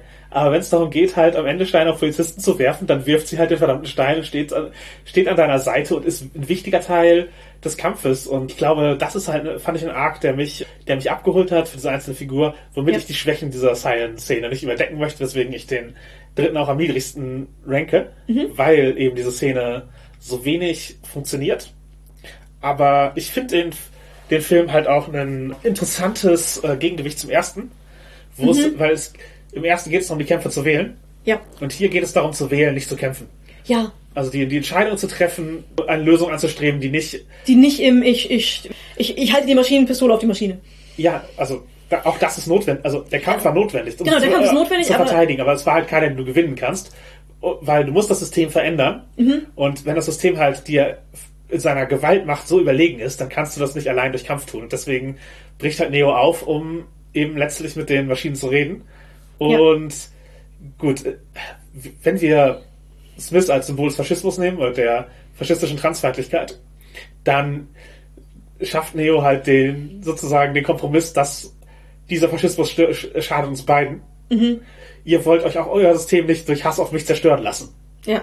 Und das ist halt die, die Basis, die da irgendwie gefunden wird. Wir lernen im vierten Teil, dass das natürlich keine Basis für den Frieden, die das System lange durchhält, weil dann die Transmenschen halt doch ein bisschen zu nervig waren für sie oder sie wollten sie halt sie dann doch ihnen die Rechte nicht geben wollten, weil es doch bequem ist, ihnen die vorzuenthalten. Aber äh, für das erste war es halt so ein, wir können gegen den Faschismus zusammenstehen. Und der Kampf gegen, ja, gegen Smith am Ende wird halt auch nicht durch Gewalt gelöst, sondern dadurch halt etwas in ihm zu erkennen. In diesem Fall die Anwesenheit des Orakels. Was dazu führt, dass halt die, das ganze System zusammenbricht. Ähm, das man kann das natürlich auch auf eine sehr Jesus-Metapher-Ebene ziehen, Selbstopfer und dergleichen. Was tut der Film optisch teilweise. Aber ich, ich, ich denke, das Ja. ist, nicht, ist nicht die einzige Lesart, wie man's, wie man, man, man muss sich auch mal entscheiden, nicht zu kämpfen, oder man kann, man kann, die, man kann sich entscheiden, Anders zu kämpfen als mit Gewalt. genau, einen gewaltlosen Weg zu gehen. Das finde ich halt auch eben in diesem, in diesem ganzen Kontext von Umgang mit äh, Queerness eine relevante Aussage. Dann haben wir erstmal äh, 20 Jahre lang nichts. Und dann kommt der vierte Teil. Resurrections. Ja, genau, sehr meta. Ja. Also, der Hintergrund ist halt, Warner Brothers wollte immer wieder eine Fortsetzung haben, hat Lana Wachowski immer wieder angefragt, oder die beiden Wachowski-Schwestern, und irgendwann war halt deutlich, okay, die machen das sonst irgendwann ohne uns. Und gleichzeitig waren bei Lana die Eltern verstorben. Und sie meinte, sie hat, Matrix ist halt zum einen das, wo sie, wo sie zu Hause fühlt, zum anderen das, wo sie noch was zu sagen hat. Das ist sozusagen die Trinity und Neo speziell als Figuren, dass sie sich da so zu Hause fühlt, dass sie noch mal was erzählen wollte damit. Und das, äh, das sind die Umstände, die dazu geführt haben, dass dieser Film existiert. Halt äh, eine persönliche Tragödie und Druck von außen. Und Lana hat halt auch wohl immer wieder betont, dass sie noch einen Matrix-Film nur dann macht, wenn sie was zu, Neues zu erzählen hat. Genau, und Lilly hatte überhaupt keine Lust mitzumachen und lieber in ihrer äh, Sitcom über queere Leute gearbeitet. Und Kann man auch respektieren. die ersten 45 Minuten von Resurrections wären auch eine okaye Sitcom über queere Leute. Gerade den Metakommentar auf Metakommentar gesteckten Teil am Anfang. Ich habe ihn sehr, sehr gefeiert. Ich hatte sehr viel Spaß damit. Ich bin eine von den Personen, für die dieser Teil gemacht ist. ich glaube, Medienschaffende sind zum einen und queere Menschen in der Öffentlichkeit sind ein Teil, für, für, für die das gemacht ist, ja. Ja, ich habe mich da sehr abgeholt gefühlt. Ich weiß, sehr vieles davon ist Absicht, wie der Rest des Films gemacht ist. Und bei manchen davon finde ich es schade, dass es so gemacht ist, weil es einem halt irgendwann nicht mehr abholt. Ich muss sagen, also ich schätze diesen Film. Mhm. Ich schätze seinen Auf Ausbau. Ich, ich glaube auch, dass er noch Aussagen hat. Wir reden Ja, später, genau. später noch ein bisschen mehr drüber. Aber ja, bei den Action-Szenen fehlt das alte Team. Ja. Also die sind anders gefilmt, die sind anders choreografiert und man merkt es. Also im ersten Matrix-Film Matrix -Film war es ja offensichtlich sehr, sehr wichtig, wie diese Action-Szenen gefilmt werden. Und in den zweiten Ja gut, das war, noch. das war eine Teamarbeit. Also Ge- genau, vielleicht, das- vielleicht war Herr Lana nie die mit dem Auge für Action. Ich weiß, ich weiß es nicht. Ich, ich würde fast davon ausgehen, dass sie nicht die mit dem Auge für Action war, aber sie war auf jeden Fall. Also sie hätte ja keinen Actionfilm gemacht, wenn ihr der Action-Aspekt nicht in irgendeiner Weise wichtig gewesen Ja, wäre. ja, eben ja. für die, dass man kämpft, dass Leute eigene Kampfstile haben. Das war ja alles wichtig. Das ist auch so. Mhm. Die Figuren haben eigene Kampfstile. Die- Auch, auch jede Action-Szene hat eine Aussage. Ja, Und aber trotzdem ist die Action halt hier einfach deutlich. weniger kompetent gefilmt oder weniger spektakulär. Ja. Sie, sie, sie sieht nicht so gut aus. Man muss halt sagen, die Technik 20 Jahre später und sie sieht, sie sieht schlechter aus. Ja. So, das Genau. ist einfach ein Fakt. Um halt mal ein bisschen positive Sachen halt rauszusehen. Wir sehen halt, dass Neo, Neo nicht mehr kämpfen muss. Mhm. Der wehrt nur ab. Also er hat halt hier seine, Er hat einen Force-Move. das, das, sein Kampfstil ist halt eigentlich im Grunde Abwehr, ab Abwehr die Hände zu heben, was er sonst für, für Kugeln gemacht hat, um Leute nach hinten zu schubsen. Genau, er hat gewählt, nicht mehr in den Kampf reinzugehen. Genau, es, gibt, es gibt halt einen Moment, wo man wo einen emotionalen Ausbruch bringt, aber das ist dann auch kein Kung Fu mehr, sondern es ist halt einfach ein purer Ausbruch von Macht. Und man könnte sagen, Neo ist halt an einem Punkt von Ruhm und Privilegien, dass ihm der Hassmob nichts mehr anhaben kann.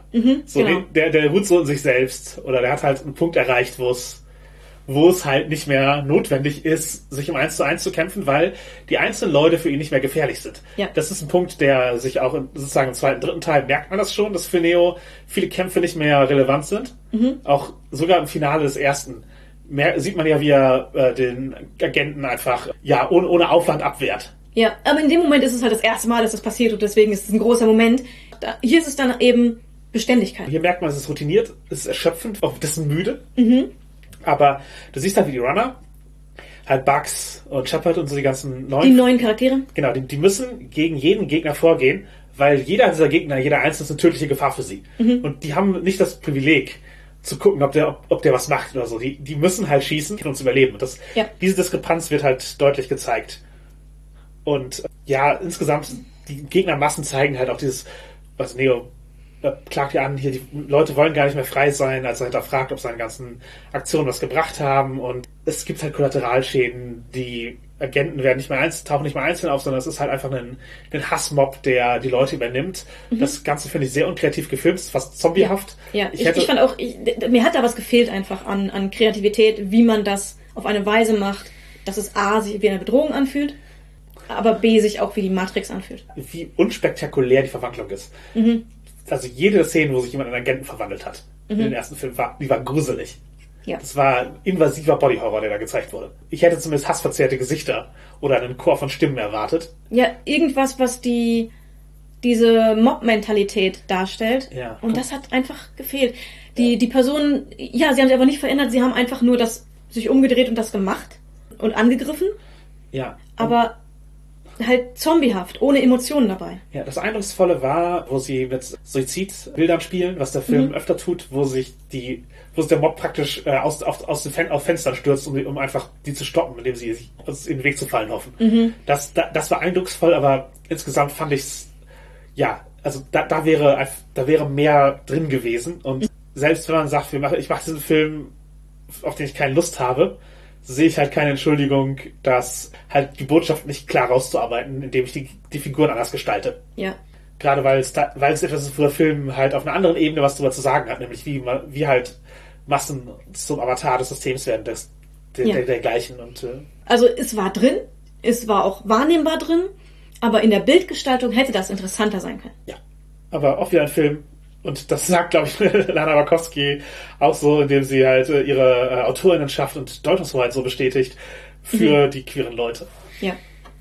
Und äh, was ich auch ganz interessant fand, ist, der, der Film hat auch so über Trauma zu sagen. Ja. Nämlich, was für ein Trauma es ist, dass wir jetzt durchleben, was man schon mal durchlebt hat. Ja, Und und wie sich anfühlt, wenn Kämpfe wiederkommen. Weil sozusagen, warum haben wir diesen King of Pride-Diskurs schon wieder? Das war- jedes einzelne Ja, Genau. warum? Jetzt müssen wir es wieder verhandeln. Mhm. Die Rechte, die ich für sich gehalten habe, werden neu, wir sind wieder am Angriff. Das, das ist traumatisierend, aber gleichzeitig auch diese Vorstellung von, wir müssen die Charakter zurückbringen und wir können sie nicht ruhen lassen. Mhm. Dieses, wir können nicht Neo und Trinity einfach ruhen lassen und uns vorstellen, dass sie irgendwie Glücklich tot sind. genau sie aufgelöst haben oder genau natürlich dieser Film gibt ihnen die Gelegenheit wir haben jetzt eine zweite Chance bekommen ein glückliches Ende zu bekommen und Lana bekommt eine Gelegenheit ihm ein glückliches Ende zu erzählen was ihr glaube ich wichtig war ich glaube das war halt einer der einer der Anreize dass sie halt diese Figuren die Figuren zu einem glücklichen Ende wo sie die Welt mitgestalten können erzählen wollte Ja. und das passiert, aber man sieht halt eben auch einfach an, dadurch wie Neo dargestellt wird, wie sehr das halt als traumatisierend Ja. wahrgenommen wird und wie, wie man halt das Trauma von vorherigem Erleben in einem Film darstellen kann, ohne dass es bagatellisiert wird. Und ich muss sagen, das fand ich sehr gut dargestellt. Die, die Teile haben mich begeistert und auch sehr im Film gehalten. Ja, als Person mit Traumafolgestörung fand ich mir, fühlte ich mich nicht falsch repräsentiert dadurch. Und gleichzeitig zeigt es eben auch, dadurch, dass der Analyst halt der sozusagen das Gegenstück zum Architekten ist in der neuen Matrix, Ja. wie sehr halt unser Trauma gegen uns verwendet werden kann und wie viel, wie sehr sozusagen die Sachen, die eigentlich gedacht sind, uns zu helfen, dazu dienen können, uns zu schaden. Wenn sie falsch benutzt werden. Ja, sagen wir mal, man würde zwei Gutachten verlangen, damit Leute ihr- in ihrem Geschlecht leben können. Das wäre ziemlich unangenehm. ähm, Ja.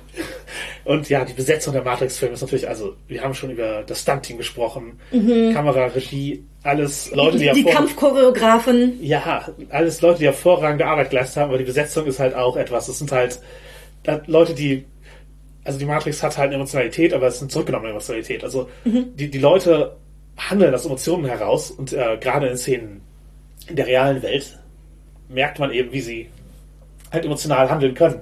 Ich weiß, dass es einige Leute gibt, die halt nur die Coolness sehen und für die ähm, die Matrix-Filme keine emotionalen Filme sind. Und die der Meinung sind, dass die Charaktere sehr, sehr auf Coolness sind und wenig Emotionen zeigen. Und das habe ich ganz anders erlebt. Ja, es ist halt eine, eher ein- also ein, ein zurückgenommener Stil, der aber halt durchgezogen wird durch die Filme. Ja, und gleichzeitig in, in meinem Empfinden große, intensive Emotionen ausdrückt. Und zwar in einem Actionfilm geschlechtsunabhängig, was für 99 echt eine Ausnahme war. Ja, es ist halt, es sind andere Emotionen als Wut erlaubt. Ja, Also Smith hat nur Wut als Emotion.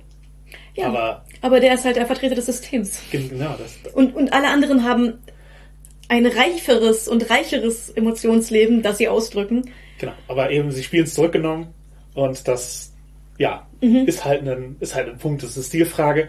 Aber ich, ich, die Leute können das halt alle. Ja. Die können ein wenig viel reinlegen. Die können mit äh, Sonnenbrillen spielen und man kriegt trotzdem mit, wie sie sie empfinden. Ja, Natürlich, Keanu Reeves äh, ist jemand, der, ich glaube, in seiner John Wick-Zeit natürlich auch mitbekommen hat, wie er halt auch einfach ein, ein guter, guter Typ ist so. Also hat er, glaube ich, äh, nochmal sehr, sehr viel Sympathien gewonnen in, Ja. seiner, in seiner Wahrnehmung und äh, war damals auch schon jemand, der halt sehr all-in gewesen ist und, und der für die Filme, die er macht, brennt und Dinge lernt, sich, da, sich was drauf schafft und das ist, glaube ich, ein Ansatz, der für so einen neuartigen Film sehr hilfreich war. ja.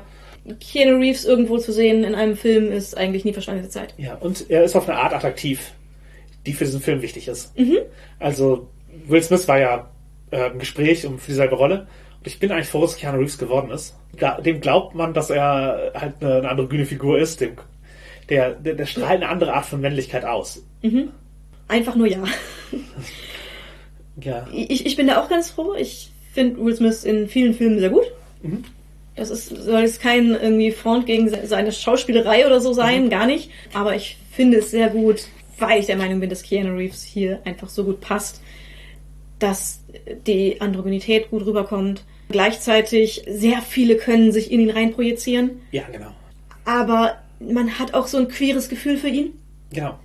was aber gleichzeitig, naja, so Cis-Dudes nicht davor abschrecken lässt, sich trotzdem in ihn hineinzufühlen. Das finde ich schon eine enorme Leistung irgendwie. Genau, hat, gut funktioniert einfach in dem Film. Und äh, ja, Ja. Carrie Ann Moss ist halt, ja, Model, ja, aber eben ein wiedererkennbares Gesicht so. Also ja, sie ist, ist nicht generisch. Genau, sie ist nicht generisch, sie ist nicht typisch, was man sich jetzt unter weiblich, fraulich irgendwie vorstellt. Gleichzeitig ist sie unglaublich weiblich und schön. Und sie spielt halt die Rolle sehr, sehr gut. Ist das weibliche Vorbild.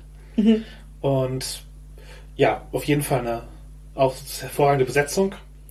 Äh, Lawrence Fishburne, der hat halt die ganzen schwierigen Exposition-Szenen, die, die er interessant machen muss, und er schafft es bei jeder einzelnen. Ja. Das ist jemand, dem, also man hört seinem Vortrag zu. Und ja, äh, manchmal gibt's halt schöne Bilder im Hintergrund, aber letztlich redet er und vermittelt philosophische Konzepte so, dass ein Kinogänger, der in der Welt vor Google lebt, die versteht. Aha. Und das ist eine große Leistung, halt einfach äh, das vor, vorzubringen und halt eben dieses Charisma, dass er wirklich eine, also man möchte Morpheus halt in der Revolution folgen. Das, Ja. das vermittelt er. Und auch mit Sonnenbrille auf vermittelt er das. Ja. Und du kriegst die Emotionen, dass er da all in ist und komplett hintersteht, kriegt man raus. Ja. Die, die sieht man, die fühlt man. Genau, und das ist ein Charakter, dem man erlaubt, Unrecht zu haben. Also er, er, er sieht Sachen falsch voraus und trotzdem glauben wir weiterhin an seine Überzeugung und sind weiterhin mit ihm. Ja. Und Fehler zu machen wird für ihn nicht als, also zum einen hat, glaubt, hat man weiterhin seine, seine ehrliche Überzeugung mitgenommen und es wird halt auch in dem Film nicht als ein, das ist das Ende dieses Charakters, deswegen ist, war alles, was er vorher getan hat, falsch gezeigt, sondern halt einfach ein, ja, das ist, Er hat einen Fehler gemacht und Genau. äh, andere Sachen, die er macht, sind trotzdem richtig. genau, Überzeugungen können sich ändern, man kann Sachen falsch einschätzen und äh, trotzdem eben Ja. weitermachen und das er vermittelt das halt sehr, sehr gut. Mhm. Und ich möchte Hugo Weaving auch gar nicht, aus, weil er, er sieht aus wie jeder Dude. Also er, sieht- er ist ein Smith, also Ja. er, er kann halt aussehen wie eine ganz normale Person und das sehr, sehr gut spielen und er kann wirklich grotesk wirken und das mit demselben Gesicht. Ja, und das innerhalb von Sekundenbruchteilen nacheinander. Äh, einfach die Szene, wo er das Orakel übernimmt. Der, der Moment, wo das Orakel als Smith dasteht und anfängt zu lachen, ist jedes Mal läuft mir ein kalter Schauer über den Rücken und es sieht absolut grotesk aus und es ist einfach nur sein Gesicht, das einen Moment vorher noch wie einfach nur das Gesicht des absoluten Anzugtyps von nebenan aussah. Ja. Er zeigt halt die im System verborgene Gewalt, Mhm. dem System inhärente Gewalt und diese Rolle kann er halt, glaube ich, spielen wie kein anderer. Ja, ich fand ihn als Elrond schon gut, aber als Agent Smith geht er, glaube ich, in Legenden ein. Ja, und äh, mit äh, Priscilla, Königin der Wüste, hat er damit äh, seinen zweiten großen queeren Film gehabt. Wenn man so hört von den Menschen, die gecastet wurden, da sind halt wenige dabei, wo man sagt, ach, ja, ach, problematisch. Sondern halt als, ja, das ist, Lawrence Fishburne ist doch ein, was man so, ein, ein cooler Typ, Keanu Reeves sowieso, Carrie Ann Moss auch, Hugo Weaving macht halt äh, aus eigener Betroffenheit viel Aktivismus für Epilepsie, also es sind halt einfach Leute, die die halt auch außerhalb des Films man sagen kann, okay, das sind Das sind coole Leute. Das sind Leute, die es verstanden haben, die man halt eben, wo man bei keinem glaubt, dass, dass sie auf der Seite der Matrix wären, so. Ja, ja. Und äh, was halt auch passiert ist, wir haben schon über die Komparsen, die BSM gekleidet sind, gesprochen, Mhm. wo sie halt im Grunde Own Voices bemüht haben, um eine Szene darzustellen, Ja. was cool ist und gleichzeitig ein billiger Weg, äh, Leute in Latexklamotten zu bekommen Ja. für einen Film. Ähm, In, in passenden Latexklamotten Ja. was echt, äh, Ja, das genau. ist kostspielig. genau. Ähm, nee, die, die, Komparsen sind halt wirklich Sind einfach sehr, sehr gut gewählt. Ja, also sie, sie haben wirklich auf Massenszenen große Beachtung gelegt. Das fängt an damit, dass alle Polizisten weiße Cis-Männer sind. ja.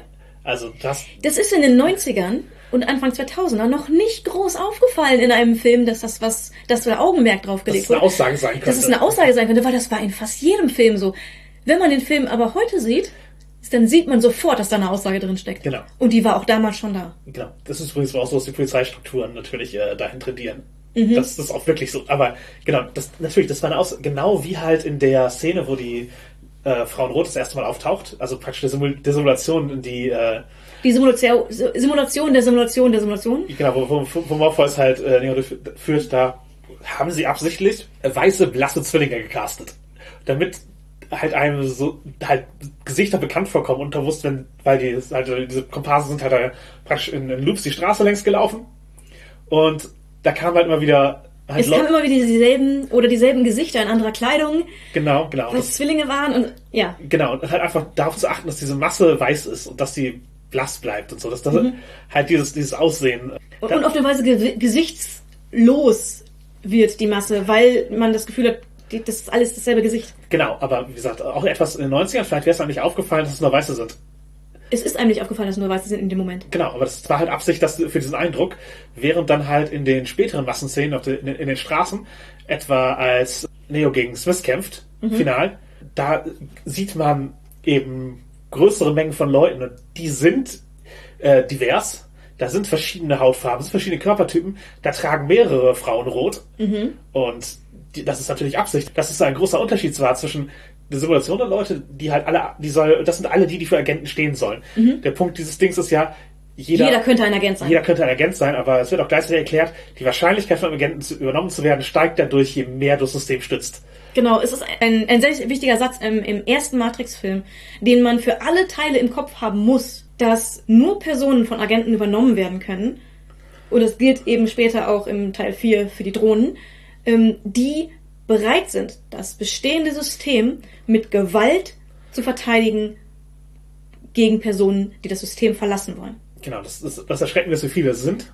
Aber eben dadurch, dass, was die Ausnahme ist, Frauen in Rot gezeigt werden, in, in, in den Massenszenen im späteren Verlauf des ersten Teils, sieht man eben, okay, das, es gibt eben auch andere. Es, es gibt Leute die hier, die befreit werden müssen, die befreit werden wollen. Es gibt einen Grund hier zu kämpfen, der über Neos persönliches Überleben hinausgeht. Genau, und die Personen, die von Agenten übernommen werden, gerade im ersten Teil, sind nicht viele. Nein. So, es sind sehr wenige und das sind fast alles weiße Cis-Männer.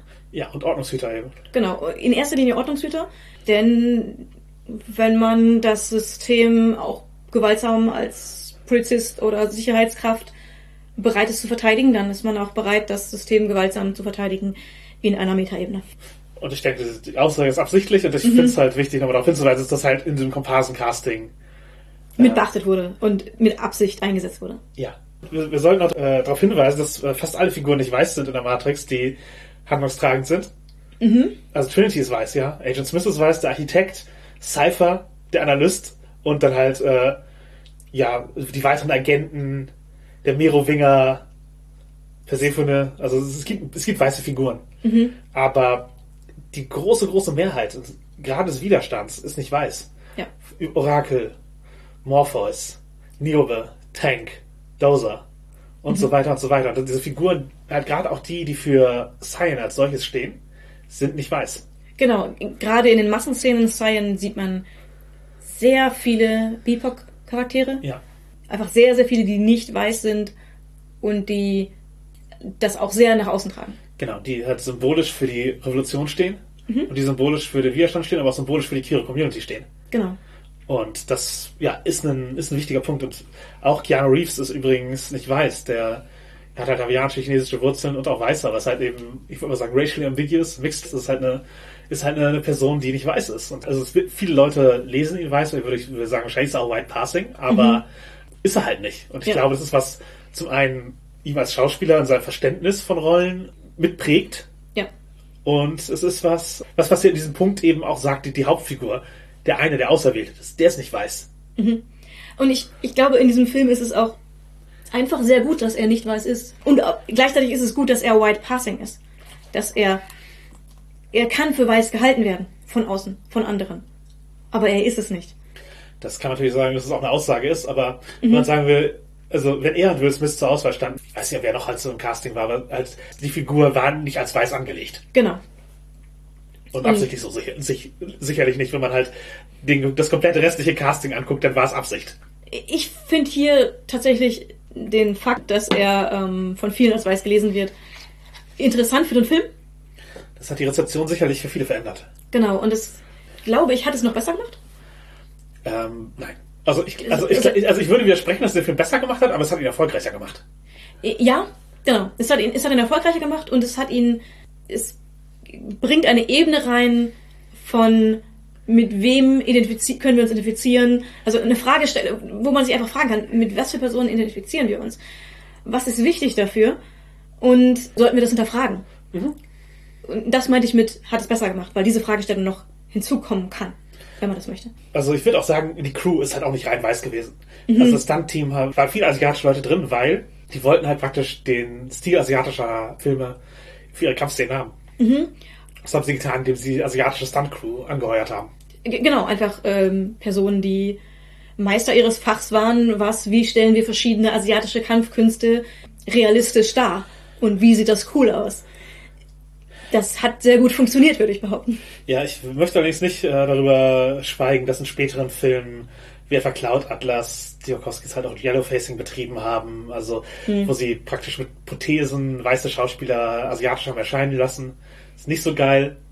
Und äh, es gab auch ein paar weirde Äußerungen über Rassismus, halt im Sinne von, ja, der hält auch von queeren Befreiungskämpfen ab und so, also das, den Fokus darauf und möchte ich alles gar nicht entschuldigen. Wenn wir halt über die Matrix speziell reden und über Wachowski zu diesem Zeitpunkt, dann haben sie, die, haben sie diese Entscheidung getroffen und das hat den Film auf diese Weise geprägt und deswegen Natürlich gibt es Elemente, wo halt asiatische Kleidung zum Beispiel getragen wird in diesem Kampfkunstkontext. Mhm.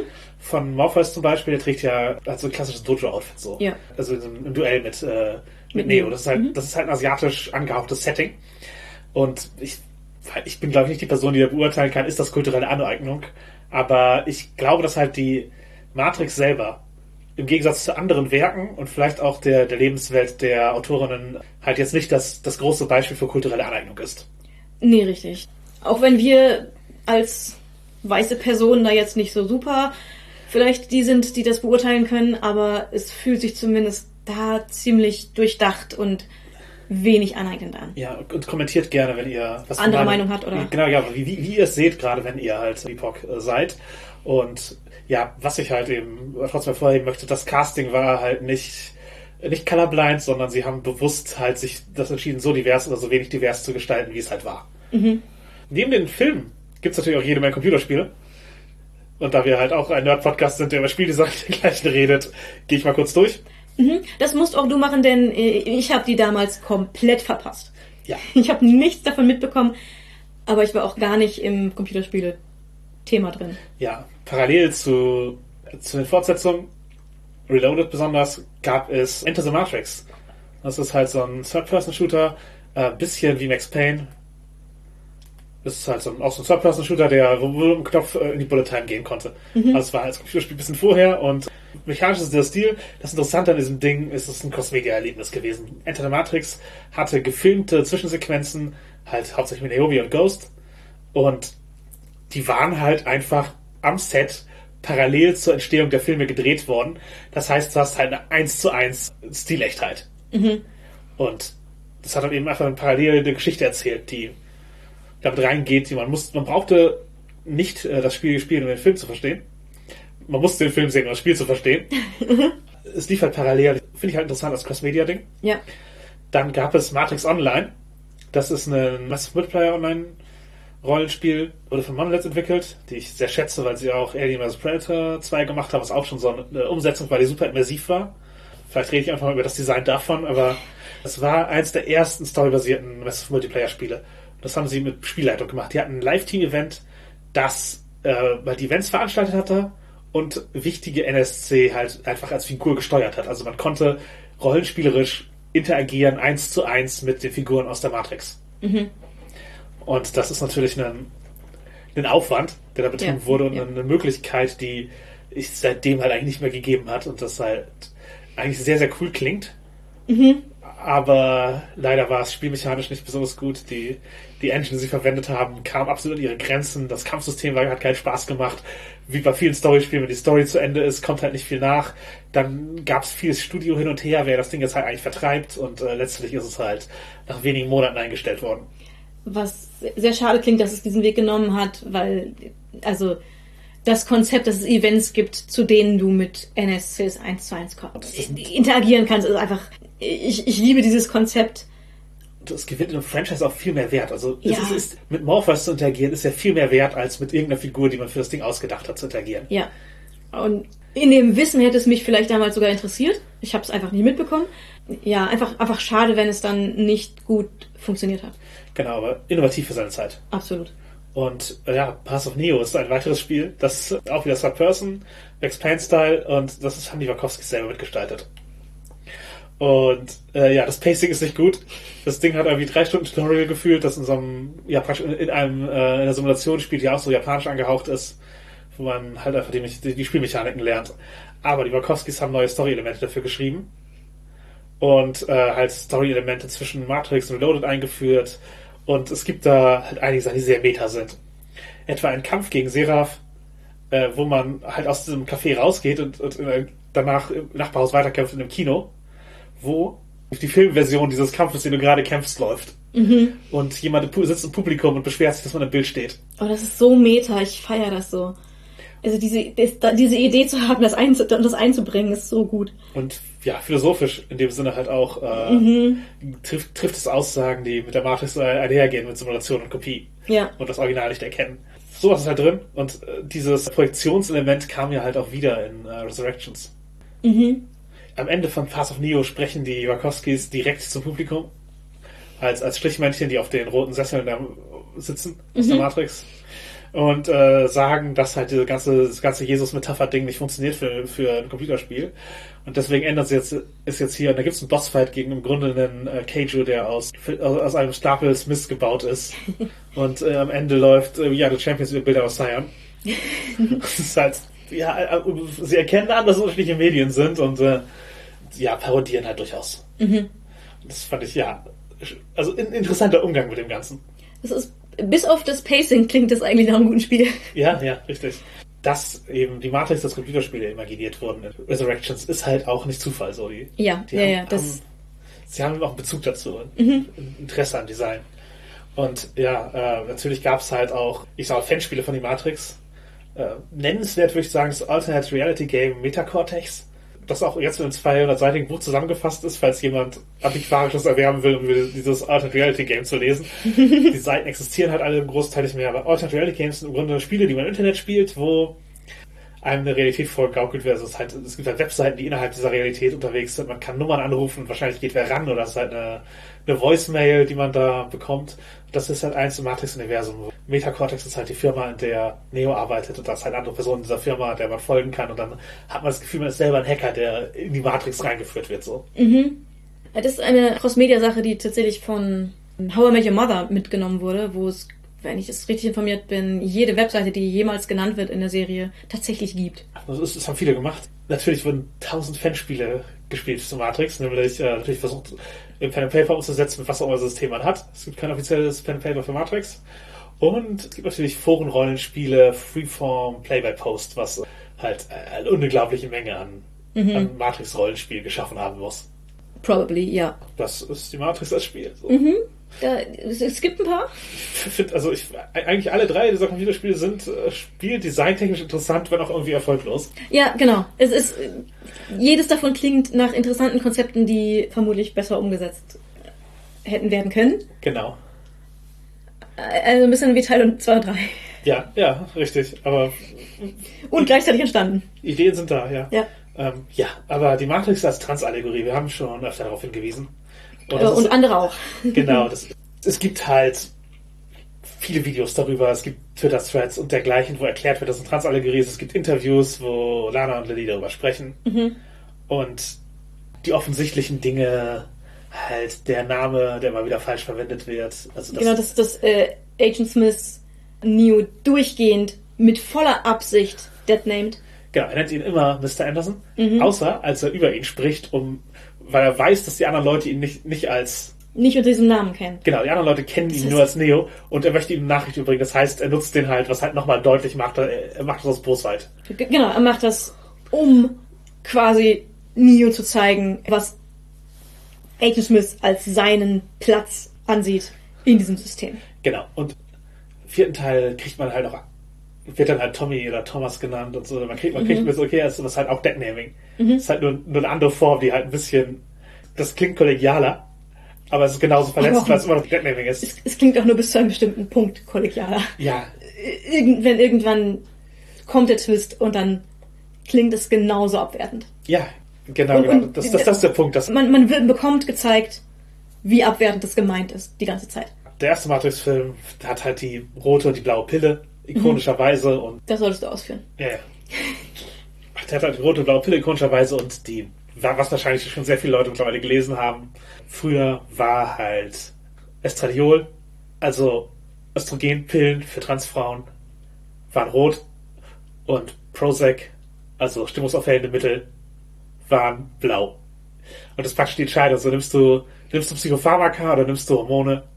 Das ist, was, das bestimmt deine Zukunft. Genau, versuchst du die Gedanken, dein, dein, dein Selbstbild zu unterdrücken und dich irgendwie ins System einzufügen und nimmst dazu zu Pharmaka, die du eigentlich nicht bräuchtest, die, die Symptome behandeln oder gehst du den Weg, entscheidest dich für die rote Pille, äh, steigst aus dem System aus, dich dem, was als normal angesehen wird, zu beugen.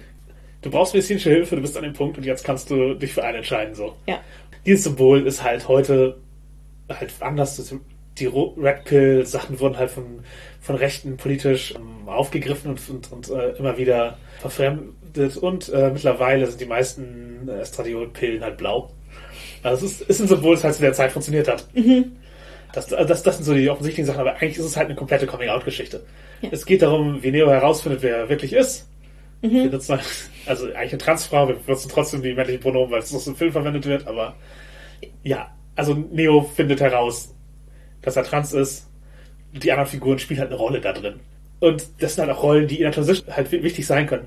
Morpheus ist halt eine Mentorenfigur. Und Trinity ist ein Vorbild. Ja.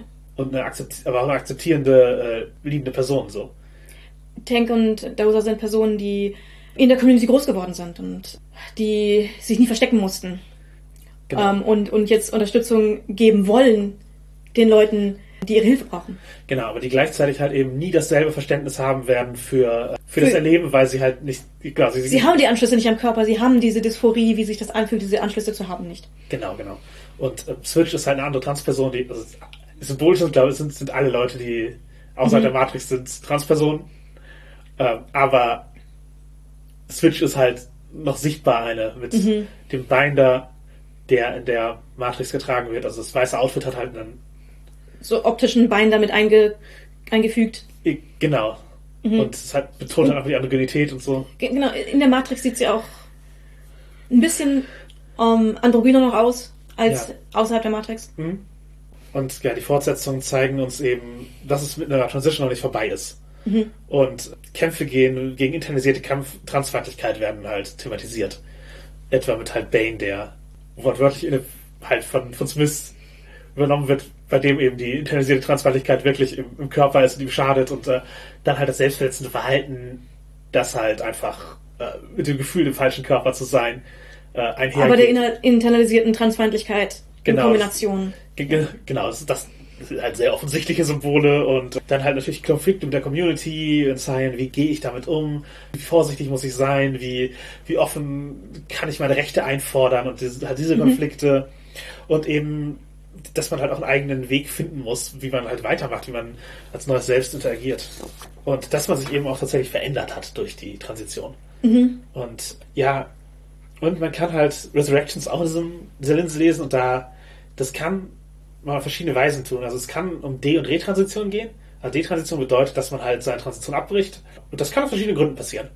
Det- Also manche Leute merken einfach, das ist der falsche Weg für mich. Und dann detransitionieren sie und handeln dann weiter und haben halt nie das, Be- haben halt nie das Bedürfnis zu retransitionieren. Manche detransitionieren, weil sie aus gesellschaftlichem Druck Weil es zu schwer ist, gerade für sie zu transitionieren. Genau, weil, weil einfach irgendwelche gesellschaftlichen Umstände sie abhalten und dann retransitionieren sie eventuell zu einem anderen Zeitpunkt oder haben den Wunsch, das zu tun. Wenn es ihr Umfeld zulässt. Auch wenn halt zum Beispiel TERFs, also Transfeindinnen, sehr oft Leute, die die Transition haben, als Beispiel anführen, dass es halt alles, dass das, dass das schädlich ist und man sich Schaden zufügt, wenn man trans ist. Äh, ver- verdie- verdienen Leute, die eine Detransition machen, trotzdem Respekt. Das sind halt auch Leute, die halt eine Lebensentscheidung treffen. Das ist, und, und ähm, dass Geschlechterrollen nicht einfach sind und auch äh, der Weg Transition nicht binär ist, das ist halt was, was man anerkennen muss. Und äh, es gibt auch immer wieder noch sehr großen gesellschaftlichen Druck, auf eine bestimmte Art mit Geschlechter-Nichtkonformität umgehen zu können. Also wenn du eben von der Gesellschaft dazu gedrängt wirst, eine bestimmte Art einer Transition zu leben, dann äh, und das nicht das Richtige für dich ist, natürlich kann es sein, dass dann du Maßnahmen unternimmst, die du halt eigentlich für dich nicht bräuchtest. Und äh, sei es eben, dich zu rasieren oder Hormone zu nehmen, das jetzt noch relativ also gut, die Auswirkungen der Hormone halt nicht, aber es ist halt was, wo man aufhören kann, aber Operationen sind dann halt eben passiert. Und die Operationen, die Transmenschen unternehmen, haben halt eine sehr, sehr geringe Quote von Bereuen. Also da gibt's lebensrettende oder andere lebensrettende Operationen, die eine viel höhere Quote von das bereue ich danach haben. Aber es gibt eben einige Leute, bei denen das nicht das Richtige war. Und ich glaube, es ist auch einfach okay, das anzuerkennen, diesen Leuten dieselbe Unterstützung auf ihrem Weg äh, zuteil Und auch die zu lassen. Empathie einfach teilwerden zu lassen, dass sie Schritte gegangen sind, die sich als nicht für sie der richtige Weg herausstellen. Genau, genau. Das ist eine scheiß Situation. Hier in diesem Fall, wenn, es, wenn wir das Symbol nehmen, ist es halt eine Detransition. Also die halt aus, aus Druckumständen äh, geschehen ist. Und, Nicht aus freiem Willen. ja, genau. Und wo, wo, wo Retransition eigentlich das ist, was man, sich, was man möchte. Ich finde allerdings die Lesart als Umgang mit Stealth und mit Konversionstherapie viel sinnvoller. Oder fünf, die hat mich mehr angesprochen, die würde ich, würde ich da mehr reinlesen. Eben halt so, du, du weißt, wer du bist eigentlich und aber du musst, aber du kriegst halt so falsche therapeutische Hilfe, die dich halt dazu zwingt, sehr konform zu handeln. Genau, dann die, die Rolle, die man dir aufdrängt, anzunehmen. Die, die versucht, dich an deinem Platz zu halten. Genau, und Stealth ist halt so das, das, das Erfüllen einer Geschlechterrolle. Also das sehr starke. Und das ist halt etwas, was von vielen Transmenschen gerade in der Vergangenheit gefordert wird. Natürlich, wir haben schon die TSG-Verfahren angedeutet, wo man eben Gender performen muss auf eine Weise, dass eine Person, die es beurteilt, einem sagt, ja, du bist auf jeden Fall eindeutig eine Frau. Oder eindeutig ein Mann. Und, oder eindeutig nicht binär, was halt, glaube ich, bisher nicht oft vorgekommen ist, aber Ja. eben ein Ding ist. Irgendwie sozusagen Beweise, muss es performen. Und das war halt äh, früher nochmal das mehr so, dass es halt auch aus der Community geraten wurde, dieses, du bist einfach in der Transition fertig und dann bist du eine Frau, dann bist du nicht mehr trans. Dann bist du halt einfach in der Gesellschaft und du musst halt die Rolle erfüllen, du lebst da. Und natürlich bist du als Transperson heterosexuell. Und Ja, natürlich, muss, muss. natürlich, ja, du hast natürlich den Wunsch, und dein, deinen männlichen Partner zu finden. Und deswegen sind Operationen so gestaltet, dass sie halt Vaginative schaffen, notwendigerweise. Und ähm, halt all diese, halt diese Erwartungshaltung und sowas. Und vieles davon sehen wir halt dadurch, wie Trinity eben in so einer Rolle als Familienmutter Mit Kindern und einem Chat. Ja. Übrigens, Chad Stahelski, der äh, Regisseur von John Wick und einer der Stuntmen von Keanu Reeves in den ersten Matrix-Teilen. Das heißt, ein Stand-in für ihn. Mhm. Äh, wortwörtlich extra speziell dafür gecastet worden. Also Lana hat ihn angerufen und extra. Gefragt, ob er die, diese Rolle spielen will, den, den Ehemann von Trinity. ich, ich glaube halt eben, dass das, da, dass, wenn Trinity das Vorbild ist, Neo in dem, was Trinity da tun muss, ein Vorbild sieht, das Für das, was er tun muss. ja, und was er nicht, was er eben nicht möchte, was er nicht erfüllen kann. Er Ja. liebt halt, wenn man sagt, nee, du bist eine Transfrau, eine Frau und kann halt dieses Familienbild nicht erfüllen. Das ist halt etwas, was, was ihm vorenthalten bleibt. Und Trinity ist halt auch am Ende sehr wütend auf den Analysten, dass eben dieses Kinder mit reingebracht wurden, weil viele Transmenschen bereuen das halt, dass sie nur sehr schwer Kinder haben können oder dass sie in Adoption das gleichen vorenthalten und es ist sozusagen etwas, dass dieses Familienbild etwas ist, was sie, was sie vielleicht wollen, aber nicht erhalten können oder dass sie nur in einem so traditionellen Sinne bekommen können. Deswegen haben so Wunschkinder, die sich Leute vorstellen, das ist ein, das ist glaube ich ein Gefühl, ich, ich persönlich empfinde es weniger diesen Kinderwunsch, aber dass viele Transmenschen auch haben oder dieses, ich kann nicht schwanger werden, ich kann, ich habe nicht den Körper für die Funktion Mutter und aber das ist gleichzeitig das, was ich erfüllen müsste, um eine, um als vollwertige Frau Gesehen Wa- zu werden, wahrgenommen zu werden, aber auch Ja. vielleicht, wenn es in, intrinsisch einen, einen Kinderwunsch gibt, auch etwas, was, was man gern wäre. genau, nachdem man strebt und das einem die Gesellschaft auch vorenthalten wird, wenn man es auf die Weise, die man als queere Person eben hat, erreichen würde. Also wenn, wenn man wenn halt eine Transfrau mit einer anderen Frau, die äh, Uterus hat, ein Kind zeugt. Das wird, wird halt nicht, nicht so, so positiv aufgenommen. Und dann halt, halt nicht von nicht-binären Elternschaften nochmal ganz abgesehen. Ja, Und äh, ich glaube halt dieser Druck, der soziale Druck wird halt da thematisiert. wird Ja. da wieder behandelt und gleichzeitig eben, ja, Konversionstherapie im Sinne von einer Therapie, die halt einem von der Queerness abhalten soll. Wo das Ziel nicht ist, dass es der Person besser geht, weil wenn man will, dass der Person besser geht, dann muss man das unterstützen. Das ist bekannt, das ist halt, das ist die Lehrmeinung. ja. Da, da, da führt kein Weg da vorbei. Die, die höchste Heilungsquote ist einfach zu unterstützen, wahrscheinlich Hormone zu nehmen oder halt zumindest die Transitionsschritte zu, ne zu unternehmen, die der Person helfen und das schnell zu tun und unterstützend. Und das ist halt nicht die Art von Therapie, die viele Leute bekommen. Viele Transmenschen müssen ihre Therapeuten anlügen, um die mittels, um sozusagen die Behandlung zu bekommen, die sie brauchen, um als Transmenschen aner anerkannt zu werden. Da haben wir halt wieder dieses, du musst in einem Therapiesetting gesellschaftlich konform handeln. Du musst halt Stealth sein im Sinne von deine Transidentität verbergen, deine wahren Gefühle verbergen, aber auch dein eigentliches Trauma, der eigentliche Schmerz, mit dem du arbeiten musst, das musst du in den Hintergrund stellen, um halt äh, Die Therapie zu bekommen, die du brauchst, um Besserung erlangen zu können. Genau, um, um, oder um halt die Zertifikate bekommen zu können, mit denen du deine Transition durchführen kannst. Das ist halt Gatekeeping. Und Ja. Gatekeeping wird halt in der ersten Matrix schon wortwörtlich gesagt, dass die, das System, die Maschinen, das sind die Gatekeeper. Und das zieht sich hier halt auch durch. Der Analyst ist ein Gatekeeper. So, Das, in diesem Konstrukt. Und, und äh, das ist äh, nicht subtil. nein, genau. Er hält Neo und Trinity von- davon ab, eine Beziehung zu, zu führen. Und das ist halt das, was viele Therapeuten früher getan haben, in diesem Stats-Konstrukt, weil eben Transpersonen nicht queer sein sollten. Transpersonen sollten sich in eine heteronormative Gesellschaft einfügen und nie wieder drüber reden nach, nach den Operationen. Genau. Und Die sind dann nicht mehr trans, die sind dann integriert in die heteronormative Gesellschaft. genau. Dieses Ziel ist im Grunde das, was, was halt Neo und Trinity voneinander fernhält in diesem, in diesem Ding. Und gleichzeitig wird halt eben Trauma gegen Neo verwendet. Beziehungsweise es werden halt die Methoden der Cognitive Processing Therapy verwendet, also dieses sich erden im Hier und Jetzt festhalten, ist halt eigentlich dazu da, wenn man Flashbacks hat, die, aus denen man raus muss, traumatisierende Flashbacks, retraumatisierende Flashbacks, dass man eben sagt, okay, das ist nicht, das, das ist nicht real, das ist nicht wirklich, was ich wahrnehme, aber mit diesem Realitätslevel-Ding in der Matrix ist es natürlich ein, Ist es ein Kontrollmechanismus? ist ein Kontrollmechanismus und zeigt halt eben, wie ja Therapie, wenn man nicht die wirklichen Probleme der Person, nicht die wirkliche Identität anerkennt, nur halt gegen einen verwendet wird und halt, halt nur, nur, nur Blendwerk ist, die eigentlichen Probleme nicht behandelt. Weil, Und von den eigentlichen Problemen eventuell sogar noch ablenkt. genau, weil eben was therapiert werden soll, was aus gesellschaftlicher Norm äh, als, als schädlich gesehen wird. Ja. Das ist, wie ich Resurrections als Transallegorie lesen würde. Ja.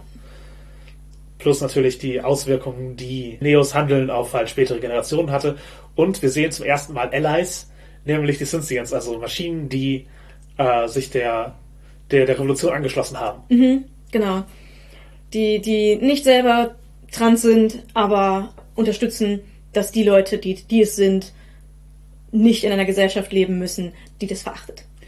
Genau. Und die auch selber in dieser queeren Umgebung sich, sich wohlfühlen und gemeinsam etwas gestalten. Also Genau. Io, die Stadt, die von Maschinen und Menschen zusammengebaut wurde, ist halt eben so ein Ergebnis davon.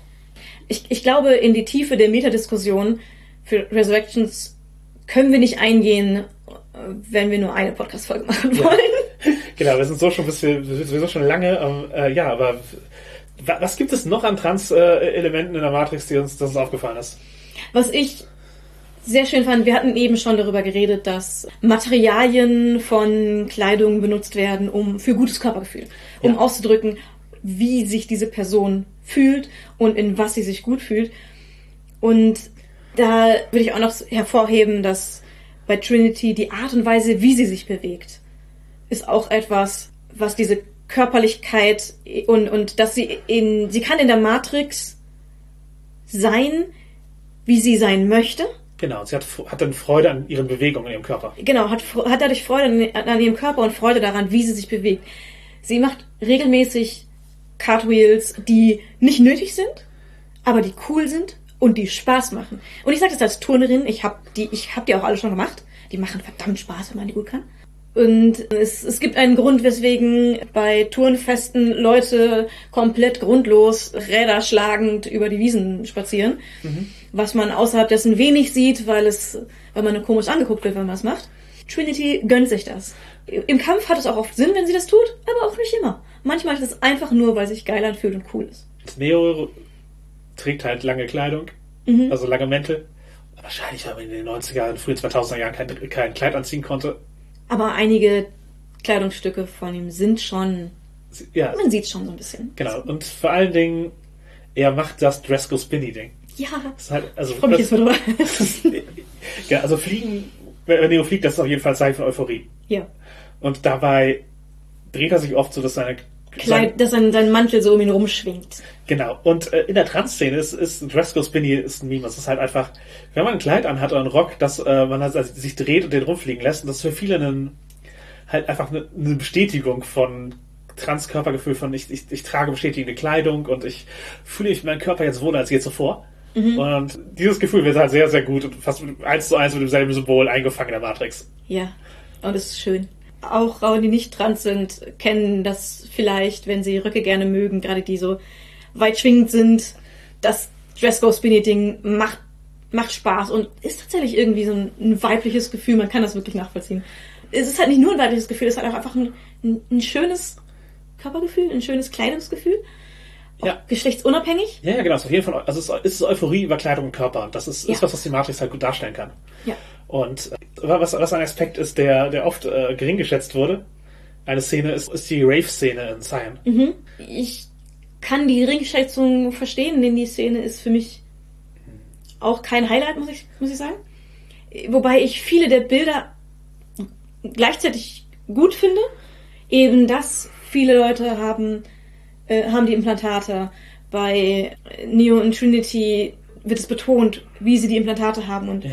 Wie das ihr Körpergefühl ist mit den Implantaten. Genau, bei der Sexszene und äh, genau, sie haben halt Sex parallel dazu, während die anderen tanzen. Mhm. Und äh, es ist halt eben übereinander geschnitten, ist, man sieht das auch irgendwie derselbe Moment. Das ist halt so ein, Es ist ein euphorischer Moment für diese Personen. genau, für diese, genau, die, ja, man, man feiert halt und ja, natürlich, das sind, wir wissen schon, die Wachowskis sind Clubgängerinnen, sind Clubgängerinnen und äh, das, für die ist natürlich halt das auch ein, Hedonismus im Tanz ist natürlich ein Moment von Freiheit für sie. Für mich prinzipiell auch. Ja. Trotzdem habe ich die Szene nicht, einfach nicht gefühlt. Wobei ich halt auch gerade die Bilder von den, in, in, in Cyan, von den Tanzenden, die gemeinsam tanzen, die Personen mit den Implantaten und die Personen ohne die Implantate. Ja. Und es ist sehr bunt. Es sind ähm, viele BIPOC-Personen dabei. Es sind gleichgeschlechtliche Paare dabei. Es sind Paare dabei, wo man keinerlei Ahnung hat, welches Geschlecht diese Personen haben könnten. Großartig. Genau. Das, sind, das sind tolle Bilder. Aber in vielen Bereichen war diese Szene auch aus irgendwelchen Gründen unangenehm für mich. Und ich glaube, das war nicht beabsichtigt. Nee, ich glaube, das, die sollte euphorisch sein. Und das war sie für mich leider halt dadurch gar nicht, weil für mich es in vielen Bereichen ein, ein etwas Unangenehmes berührt hat. Ja, ich, ich fand die dreckigen Füße und das spritzende Schweiß nicht so Ja, genau, schön, aber es war nicht so ästhetisch, aber ich glaube, das ist halt auch ein gutes Zeichen für das ist, das ist, nicht, das ist nicht super sauber hier, sondern das ist Mhm. halt ein, das ist halt, ist halt ein sehr körperliches Ding. Hier sind viele menschliche Körper, die eben, die handeln miteinander und das, wenn man eben bedenkt, wie schlecht Smith immer wieder bei menschlichen Körpergeruch und sowas spricht, Mhm. sozusagen das positiv anzunehmen für sich, das ist halt, glaube ich, das ist, ist glaube ich, eine Botschaft dieser Szene auch. Ja. Die aber dadurch, wenn sie eben nicht berührt, nicht so gut ankommt. Das kann ich mir vorstellen. Und ich finde halt die, halt, ja, Rave und Tanz, Tanz-Euphorie darzustellen, nicht immer einfach. Wir haben sicherlich schon Szenen besser und schlechter hingekriegt. Ähm, ich finde halt die, die, Sexszene zwischen Neo und Trinity eine sehr wertvolle. Denn es ist für mich eine, ich sage mal, translesbische Szene. Ja. Denn man, das sind halt beides Leute, die diese Implantate haben, und die sicherlich das Symbol für Dysphorie sind, dass halt der Körper verändert wurde auf eine Weise durch die falsche Pubertät bei Transmenschen, in diesem Fall durch die Maschinen, die man nicht wollte. Das System hat deinen Körper für immer gekennzeichnet. Ja. Und das ist halt zwei Personen, die Sex miteinander haben, wo man es anerkennt. Die halt eben ihre, ihre Körper in dieser Form trotzdem lustvoll miteinander verwenden, verbinden können. Man sieht halt, wie ähnlich die beiden sich dabei aussehen. Und es wird halt auch absichtlich ein Effekt aufgenommen, wo man die andere Seite, dieses, die haben halt Sex in so, einem, so einer, einer Steinnische. Die Kamera wird so verwendet, dass sie einmal auf, auf einmal von der anderen Seite filmt. Das ist halt nicht aufwandslos. Das war halt ein, ein, ein aufwendiger Effekt, der da halt kreiert wurde. Dafür, um halt die Rücken, Rücken an Rücken sozusagen zu spiegeln und zu zeigen. Das ist ähnlich. Das sind, die sind halt, äh, sind halt gleich, so, auf eine, auf eine Art und gleichzeitig eben die Euphorie, Sex haben zu können, als die Person, die man ist Ja. tiefer Tier. Also, dass das der Sex von zwei Transmenschen was Besonderes ist, weil sie einander besser verstehen, als eine trans person das tun würden, eben durch die, durch die gemeinsamen Erfahrungen mit dem eigenen Körper. Und dadurch, dass die Körper sich so ähnlich sind, ist Ausdruck dafür, für diese Ähnlichkeit, die sie erfahren Genau, genau. in ihren äh, Empfindungen. Genau, das ist, äh, deswegen fand ich das eine, eine wichtige Szene. Genau, ich finde, es ist auch gerade einige Teile dieser Sexszene finde ich auch, auch sehr cool und auch sehr gut gedreht und sehr berührend. Aber wie gesagt, leider insgesamt funktioniert diese Szene irgendwie für mich nicht. Das finde ich immer wieder sehr schade. Genau. Und ich kann verstehen, dass Leute diese Szene nicht verstehen, wenn sie sie nicht fühlen. Dass ich mit der Musik in der Szene nichts anfangen kann, ist wahrscheinlich ein Teil davon. Ja. Das ist, äh, was mich trennt. Ähm, aber ich, ich kann nicht mal sagen, was genau es ist, äh, wieso die Szene für mich nicht euphorisch ist, sondern eher in Teilen unangenehm. Ja. Ja, gehen wir von äh, den Transallegorien zur, zur echten Zur, Trans Realität, zur Realität. Genau, zu, zu echten Transmenschen. Nämlich zur Tragödie von Buck Angel und Lana Wachowski. Mhm. Äh, Lana Wachowski lernte ihre jetzige Ehefrau, das ist eine äh, Domina, äh, die unter dem Künstlernamen Ilsa Strix auftrat. Ich glaube, die ist, nennt sich immer noch so. Die hatte einen BSM-Club in Los Angeles und da äh, hat äh, Lana Wachowski kennengelernt. Und der Transmann und Pornodarsteller Buck Angel war zu dem Zeitpunkt Ilsas Ehemann und hat mit ihr zusammen diesen Club betrieben. Mhm. Äh, ja, und Lana und Ilsa haben sich halt verliebt.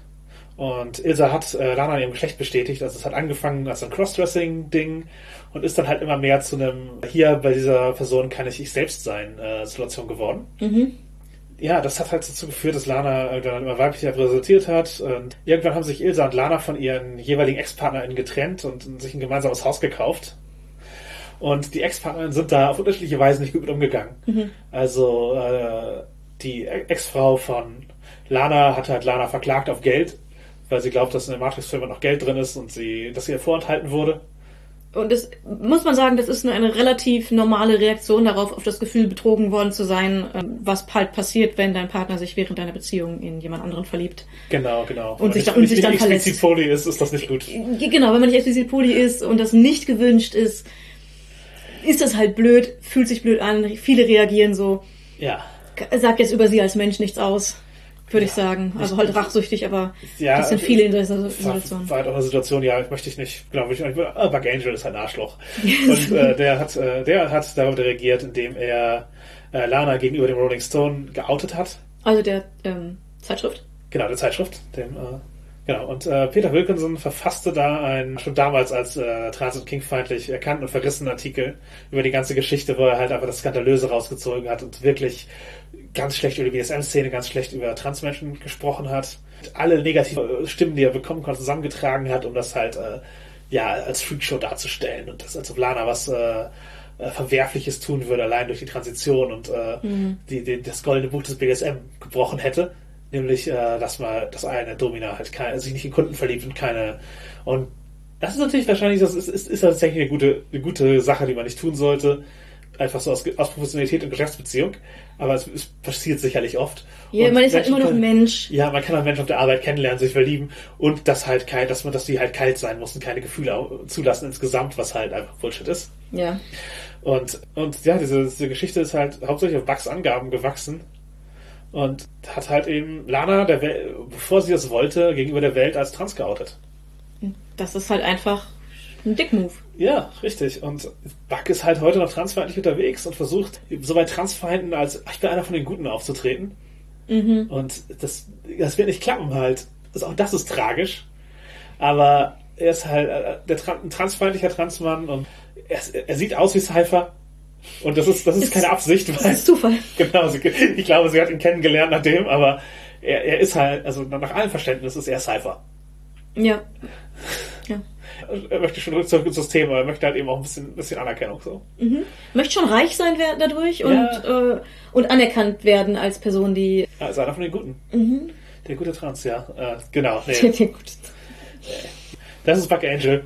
Das, also was die Geschichte anbeibringt, zum einen natürlich, dass Trans- und Kink-Leute, ich sag mal, Verbündete sind im Sinne von, die Gesellschaft versteht einen noch nicht und behandelt einen schlecht und schreibt, äh, ja, fetischisiert einen äh, in Artikeln oder äh, schreibt einem äh, Geisteskrankheiten zu oder mhm. Äh, drückt einem Regeln auf, die von außen kommen und nicht wirklich äh, einem selbst entsprechen. Kann man aus diesem Artikel sehen und es, es gibt heute Leute, die das so meinen und es werden hoffentlich weniger. Mhm. Sie werden lauter, aber weniger. Ein anderes Problem ist halt eben, ja, haben, haben Lana und Ilsa richtig gehandelt? Äh, Im Sinne von, ja, sie haben ein Gefühl entwickelt. Halt, die Absprache war, dass sie halt einfach spielen. Mhm. Und das passiert natürlich auch in BSM-Szenen. Also das, das, das, das kann halt passieren, dass wenn du jemanden besser kennenlernst und regelmäßige Beziehungen zu dieser Person aufbaust, die eigentlich auf so einer professionellen Ebene laufen sollte oder halt auch auf einer äh, privaten, aber klar abgegrenzten Ebene, was erlaubt ist und was nicht. Es können sich halt Emotionen entwickeln. Ich bin da jetzt nicht die Person, die aus Erfahrung spricht, aber ja. es gibt Menschen, wo sich da eben Emotionen entwickeln können. Da kann man auch nicht darauf vorbereitet sein. Genau, selbst wenn man es sofort erzählt. Es, es wirkt trotzdem, als hätte man was gebrochen, so eine ja, genau. Absprache. Genau. Man hat halt die Absprache gebrochen. Genau, aber das, das ist halt, das, aber das ist eine Absprache, die man nicht treffen kann. Also, wenn man sagt, ich, ich spiele ohne Gefühle, mhm. ist das eine Absprache, die man als Mensch wirklich ehrlich treffen kann? Oder ist es halt ein, ist es halt immer ein, ich, ich, ich habe nicht Vorgefühle zu entwickeln, ich glaube nicht, dass es passieren wird. Aber nach meinem besten und nach meinem besten Wissen und Gewissen sage ich, dass ich das nicht vorhabe. Genau, ich erwarte es gerade nicht. Ich erwarte es nicht. Genau. Ich würde jetzt behaupten, dass ich eine Person bin, die es sehr sicher zusagen kann. Ja. Dass da keine Emotionen für mich entstehen. also keine ungewünschten Emotionen entstehen. ja. Denn natürlich, wenn bei BDSM gar keine Emotionen entstehen, haben, macht man wahrscheinlich irgendwas falsch. Ja. Aber dass eben keine Verliebtheit und keine tieferen emotionalen Bindungen entstehen, als man sie gerade ähm, zulassen möchte. Und sehr viele Menschen haben das nicht in der Hand. Ja. So, Und, und wenn, aber wenn du an den Punkt kommst, ich könnte es jetzt zulassen. Und dann deinem Partner sagst, ich würde es gern zulassen. Auch das kann schon der Punkt sein, wo wo man zu weit gegangen ist für den Partner. genau der Partner sagt, nee, das möchte ich nicht. Ja, Und dann ist, ist man halt also ein Entscheidungspunkt. genau. Und das kann halt auch sein, dass der Partner schon die Beziehung nicht mehr leben kann, weil man gesagt hat, ich würde das gern zulassen. Genau, das, das, Das kann die das Beziehung schon beschädigen. schwierige Polysituation oder, Mhm. sch- oder schwierige Situation, wo Poly helfen würde, aber auch vielleicht nicht. Also Ja, wo die, ja. wo die Absprachen halt, wo halt die Absprachen getroffen wurden und, nicht, und man sie konnte sie nicht einhalten. Und ich habe gleichzeitig auch eine große Empathie für, für Lana in dieser Situation, Mhm. weil dieses eine, eine Partnerperson nimmt di- dich zum ersten Mal so an, wie du wirklich bist. Und Mhm. Hat, hat halt überhaupt nicht diese Geschlechterrollenerwartung an dich, sondern bestätigt dich darin, wie du, halt, wie du bist, bist als, bestätigt dich als Transfrau. Das kann, glaube ich, super mächtig sein, aber ich glaube, es ist auch vergleichbar für Leute, die halt vielleicht so neben einer Vanilla-Beziehung eine Kink-Beziehung eingehen und merken, okay, diese Top oder diese Sub versteht mich auf einer Ebene, Die, Die- mein Partner nicht bieten kann. die mein Partner nicht bieten kann. Ich möchte es nicht vermissen. Ich habe jetzt Gefühle entwickelt, die auf einer anderen Ebene vielleicht, aber äh, ja, Genauso stark sind. ja, oder genau, die halt in eine andere Richtung tiefer gehen oder so etwas. Und das ist dann, ich glaube, das ist einfach schwierig, damit umzugehen, aber äh, es ist halt Teil von vielen Coming-out-Geschichten, dass so, dass sich sowas entwickelt. Ja, und in meiner Beziehung, ich habe ja schon drüber geredet, wir sind ähm, Poly. Wir haben beide die Möglichkeit, äh, sowohl BDSM als auch äh, Vanilla, als auch emotional Beziehungen mit anderen Personen zu führen.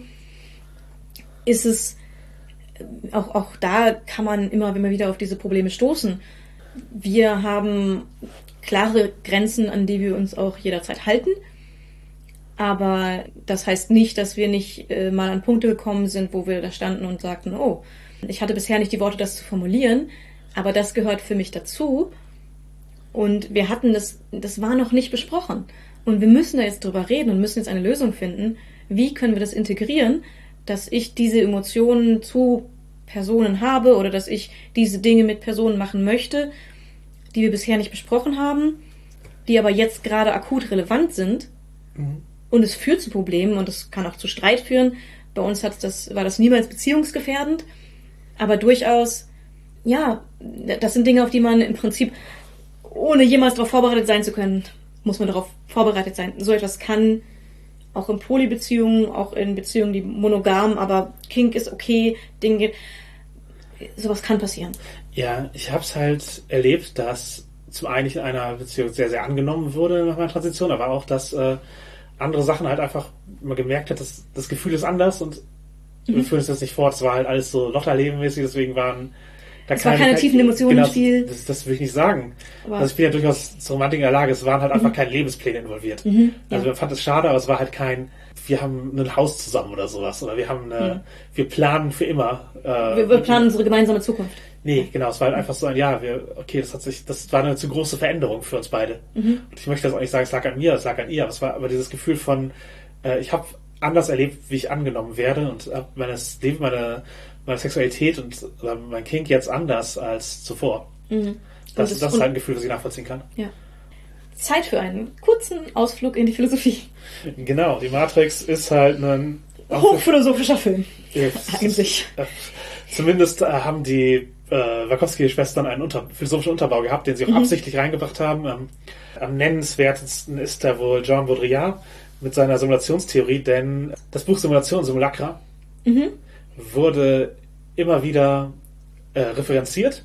Äh, es kommt im Film vor als ein Buch, in dem, in dem Neo seine Dateien versteckt hat. Mhm. Und es wurde den Schauspielenden an die Hand gegeben, als das, lest das, bevor ihr das Drehbuch lest. Das ist der philosophische Unterbau. Entsprechend ist das ein, ich glaube, das Relevanteste. Es gibt natürlich noch andere Aspekte und sie haben da einen, und ja, also im Wesentlichen dreht sich halt die Simulationstheorie halt um die Wahrnehmung von Realität. Und das basiert halt auf einem poststrukturalistischen Denken, also dass wir uns die Welt durch Zeichen, halt Begriffe und Bilder zum Beispiel erklären und all diese Zeichen halt natürlich zu versuchen, die Realität abzubilden, aber dies halt nicht wirklich eins zu eins können. Sondern es, sie nur aus dem Kontext ihren, ihren Gehalt bekommen, das Verständnis erreichen, was man, äh, was man mit diesem Bild und was, was man mit diesem Zeichen aussagen möchte. Genau. Die existieren halt alle immer nur in einem Kontext.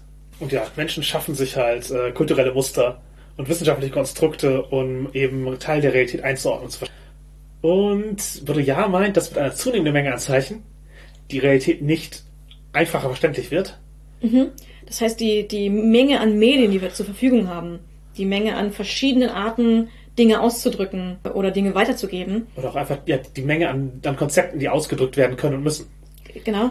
Die, die führt nicht dazu, dass man ein besseres Verständnis der Realität hat, sondern dazu, dass man glaubt, ein besseres Verständnis von der Realität zu haben, aber nur begrenzte Teile wahrnehmen kann. Beziehungsweise es macht es schwerer, eine Sicherheit über die Realität zu gewinnen mhm. und hinterlässt Verunsicherung. Also sein, sein Punkt ist eher, dass die, dass halt die Menge der Zeichen dazu führt, dass man eben, dass man, dass man eben nicht mehr den Eindruck gewinnen können, kann eines vollständigen Verständnisses. Mhm. Und äh, das macht Leute leichter verführbar. Er spricht halt von verführbar, Ding, andere Dinge anzunehmen. In diesem Fall spricht er von Hyperrealität, also etwas, was sich realer anfühlt als die Realität.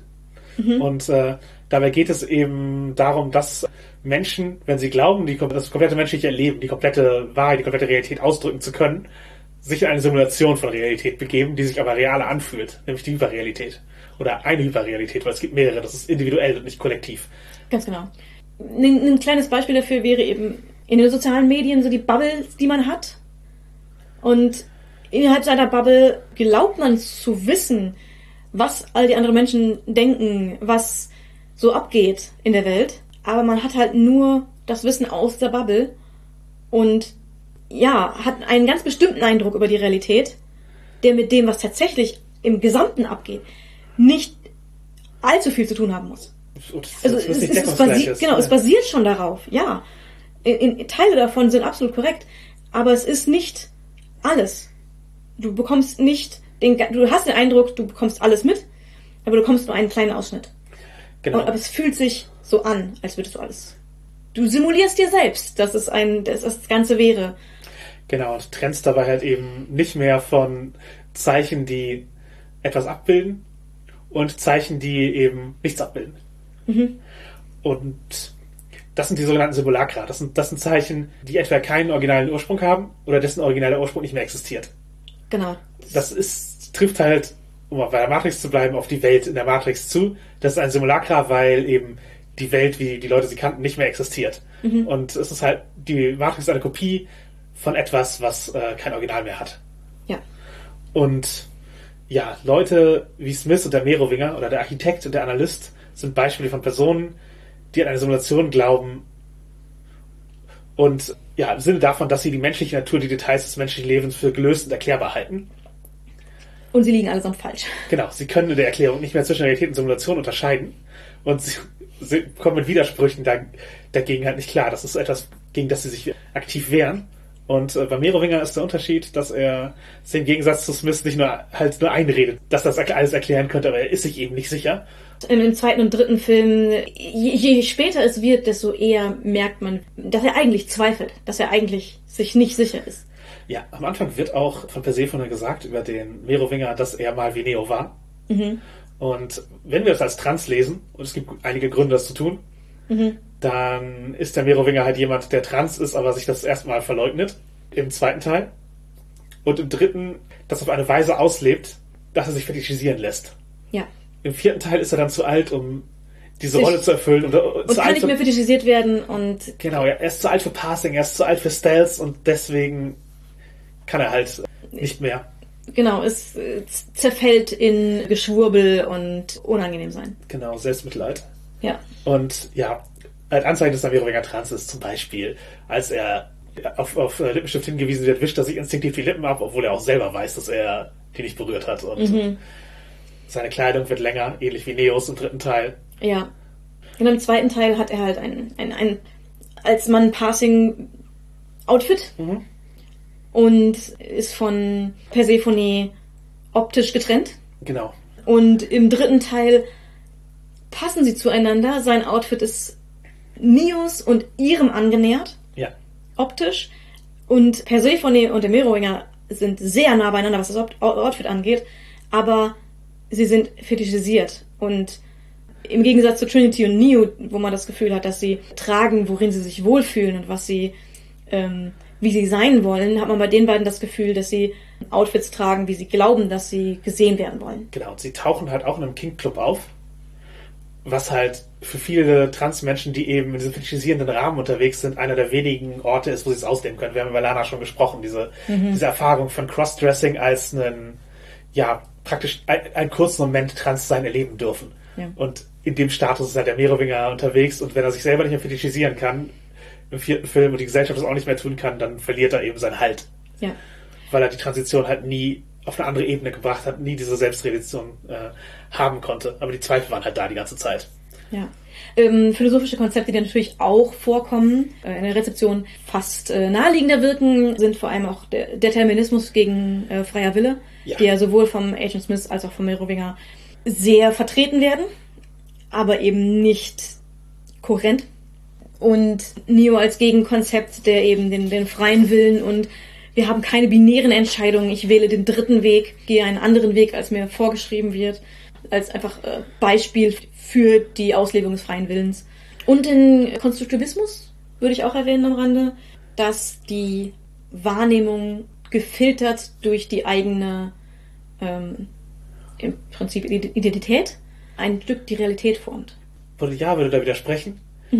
Geht halt, dass das eher eine Hyperrealität formt oder und dass das eben sozusagen durch das Medium der Wahrnehmung sich die Wahrnehmung verändert und die Realität verändert und sich beides auflöst und zur Hyperrealität wird. Das Mit, genau mit diesen Konzepten wird hier ge- gespielt, sehr viel. in der Tat und ja, Morpheus wäre halt ein Gegenbeispiel. Das ist nämlich jemand, der handelt in Bezug zur Realität. Ja. Also er glaubt zwar Dinge aus tiefem Herzen, aber das ist oft begründet durch Dinge, wozu er einen Bezug haben kann. Also er glaubt nicht an Simulacra, sondern er glaubt an, an Dinge, deren Ursprung er kennt. Aber wo ich gerade sagte, damit wird viel gespielt. Wir haben auch oft einen Rollenspielkern Ja. und lass einmal ganz kurz ein bisschen drauf ein. Ein paar Spieltipps, wie man Matrix-Feeling an den Tisch bringen kann. Zum einen, mechanisch wäre wahrscheinlich Bullet Time und Action das, was die Matrix ausmachen würde. Und Bullet Time ist halt einfach die Darstellung unterschiedlicher Geschwindigkeiten. Also, wenn es dieselbe Geschwindigkeit ist, viele Spielesysteme mit rundenbasierendem Kampf laufen sehr langsam ab. Und Da kann, man, Zeitlupe. da kann man sehr gut in die Bullet Time reingehen und die Zeitlupenhaftigkeit noch mehr so beschreiben. Kann das einfach mit aufgreifen. Das bietet, glaube ich, ganz viele coole Sachen. Wo es problematisch werden kann, ist, wenn Charakter unterschiedlich schnell sind. Also da, da ist, geht es oft Frust zu verhindern. Also bei Shadowrun zum Beispiel gab es verschiedene Ansätze von der Charakter hat mehr Aktionen am Anfang vor allen anderen zu der Charakter hat eine Aktion vor allen anderen und danach, nachdem alle fertig waren, noch ein paar Aktionen und dergleichen. Aber es sind halt alles immer Sachen, die in Aktions- und rundenbasierenden Spielen mit der Aktionsökonomie spielen. Das ist halte ich immer für schwierig. Mhm, Das kann viel Spaß machen, wenn man die Person ist, die mehr hat. Aber für andere kann es auch sehr schnell frustrierend sein. unterschiedlich problematisch. Also ein NSC, der schneller als die SC ist, wenn es mehrere SC sind, dann kann das der Moment sein, wo es halt eben einen Gleichstand herstellt, dass ein einzelner Gegner eine ganze Gruppe angreifen kann, einfach weil er mehr Aktionen hat. Das, das kann Kämpfe erst interessant machen, gerade ich sag mal, menschliche Gegner. Genau, und wenn es aber eins zu eins ist und dann dadurch erstmal der NSC äh, stark überlegen ist, muss es eine Auflösung geben, wo der, oder, oder ist es hilfreich emotional, wenn es eine Auflösung gibt, dass man diesen Gegner trotzdem irgendwann überwinden kann. Oder was man, dass man halt die Taktik ändern muss. Einmal nur Möglichkeiten an die Hand gegeben werden, wenn man einfach einen, dieser Gegner ist unbesiegbar für dich, warum hast du dich überhaupt auf den Kampf eingelassen ist, fühlt sich oft doof an. Und ja, SC, die schneller als andere SC sind, das kann halt richtig nervig werden. Man kennt es vielleicht aus so Ticksystemen, wo eine Person dreimal handelt, vor die andere handelt. Das fühlt sich oft nicht gut an. Ja, einfach weil es vom Spotlight sich, sich unangenehm anfühlt, dass das eine viel mehr bekommen, einfach durch die viel mehr Handlungen im Kampf. Ja, genau. Und ich, da habe ich jetzt auch keine, ich habe keine gute Lösung, wie man das in einem Runden- oder Zeiteinheitenbasierten Spiel so umsetzen kann, dass eine, dass eine Person mehr Aktionen hat und muss es eigentlich irgendwie anders framen. Ja, Durch also Boni, ist durch durch, Vorteile. ja, und durch Storytelling ist es eigentlich immer schöner, als wenn es tatsächlich mehr Einheiten pro Runde gibt. Ja, und ich sag mal, narrative Systeme können das natürlich besser lösen. Also ein Power-System, wo Moves unterwegs sind, da kann halt ein Move unterschiedlich lange dauern. Du kannst eben die beiden halt ähnlich viel Gewicht geben. Da, mhm. da geht es halt ja nicht darum, irgendwie Aktionen oder Zeiteinheiten notwendigerweise dargestellt werden. Ja. Das macht es leichter. Mhm. Und ja, Spielercharakter, die schneller als NSC sind, ist in der Regel kein Problem. Fühlt sich gut an, macht Spaß. Genau. Also natürlich kann es Kämpfe zu leicht machen.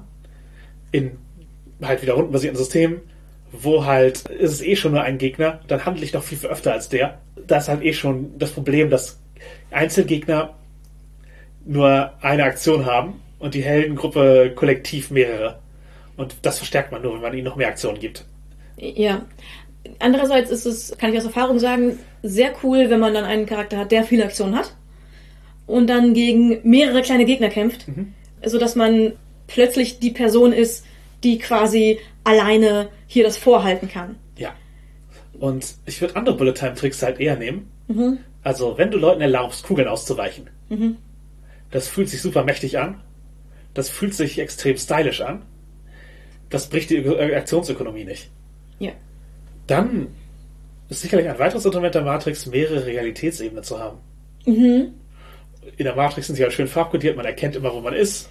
Ja, Genau, man, man hatte halt immer Merkmale, um es sichtbar zu machen und das sollte auch so sein, wobei es natürlich auch sehr viel Spaß macht, damit zu spielen. So, wo befindet ihr euch gerade? Genau, ich, ich weiß, ich, ich weiß nicht, was real ist. Das, das, das kann auch, das kann gerade am Anfang interessant sein, aber irgendwann sollten die Spielenden unterscheiden können, wo befinde ich mich gerade, auch um selber in ihre Erzählung einfließen lassen zu können, was für diese Realität passt. Ganz genau. Und das kann man halt eben durch Farbkodierung machen, durch, man muss halt unterschiedliche Beschreibungsarten finden. Das kann aber auch zum Beispiel über Emotionen passieren, dass man eben für manche Realitätsebenen Emotionen für die Spielenden mitbeschreibt. Mhm. Oder dergleichen. Da kann man schön kreativ werden. Ja, was beschreibe ich in welcher Ebene? Das ist auch gut, eine gute Frage auf jeden Fall.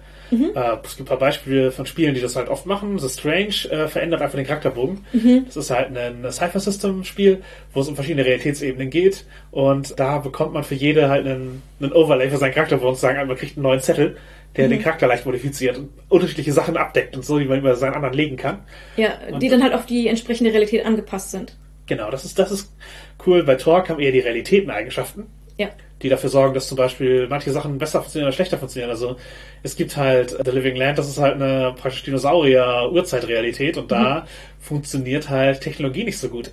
Ja, und, oh. und geht immer wieder kaputt und kann vielleicht nicht benutzt werden und ähm, wenn du andere Skills hast, die Technologie nicht brauchen, dann funktioniert die vielleicht besser. Genau, dafür kannst du halt in, äh, ich sag mal, der, der, der, der Kernerde so, kannst mhm. du halt nicht so viel gut Magie benutzen. Ja, natürlich Philosophie und Symbolik verwenden in der Matrix. Ich, ich glaube, da muss man gar nicht viel zu sagen. Man kann es gut einbringen, wenn man das konkret spielen möchte. Ja, und ansonsten, wenn du halt, ja, überleg dir, welche philosophischen Konzepte du vermitteln willst oder welche äh, Issues du ansprechen willst und äh, such dir Symbole dafür. Ja.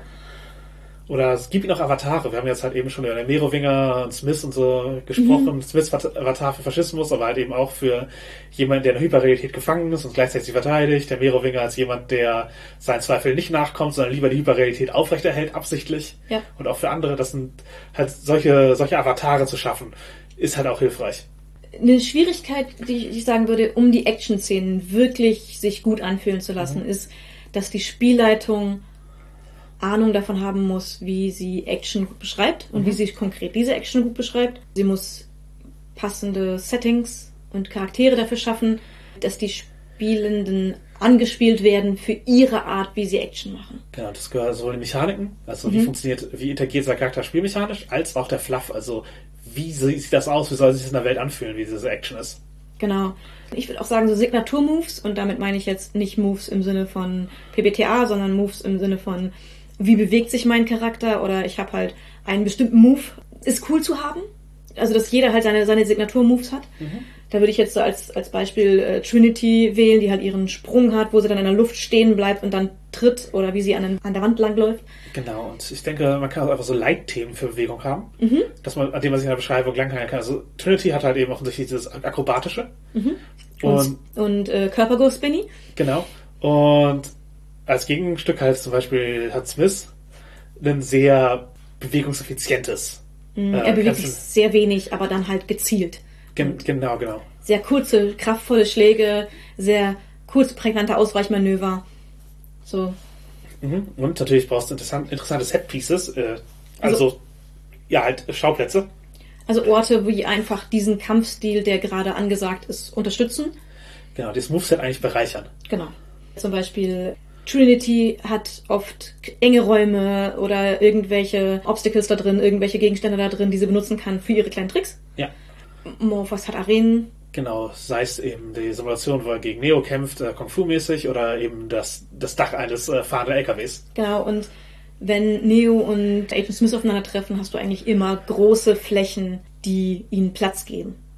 Und ja, eine gemeinsame Sprache finden in der Beschreibung der Action-Szenen ist natürlich super hilfreich. Mhm. Also wenn ihr alle äh, kampfsportmäßig fit seid, dann könnt ihr auch einfach die Moves beschreiben. Aber manchmal ist es halt auch eher die cinematische Sprache, die man gemeinsam hat, oder einfach sehr prosaisch. Ich hau ihm erst ins Gesicht und dann ins Bein. Genau, da muss man einfach eine Sprache finden, die man gemeinsam spricht oder die alle verstehen zumindest. Mhm. Es muss nicht jeder die gleiche sprechen.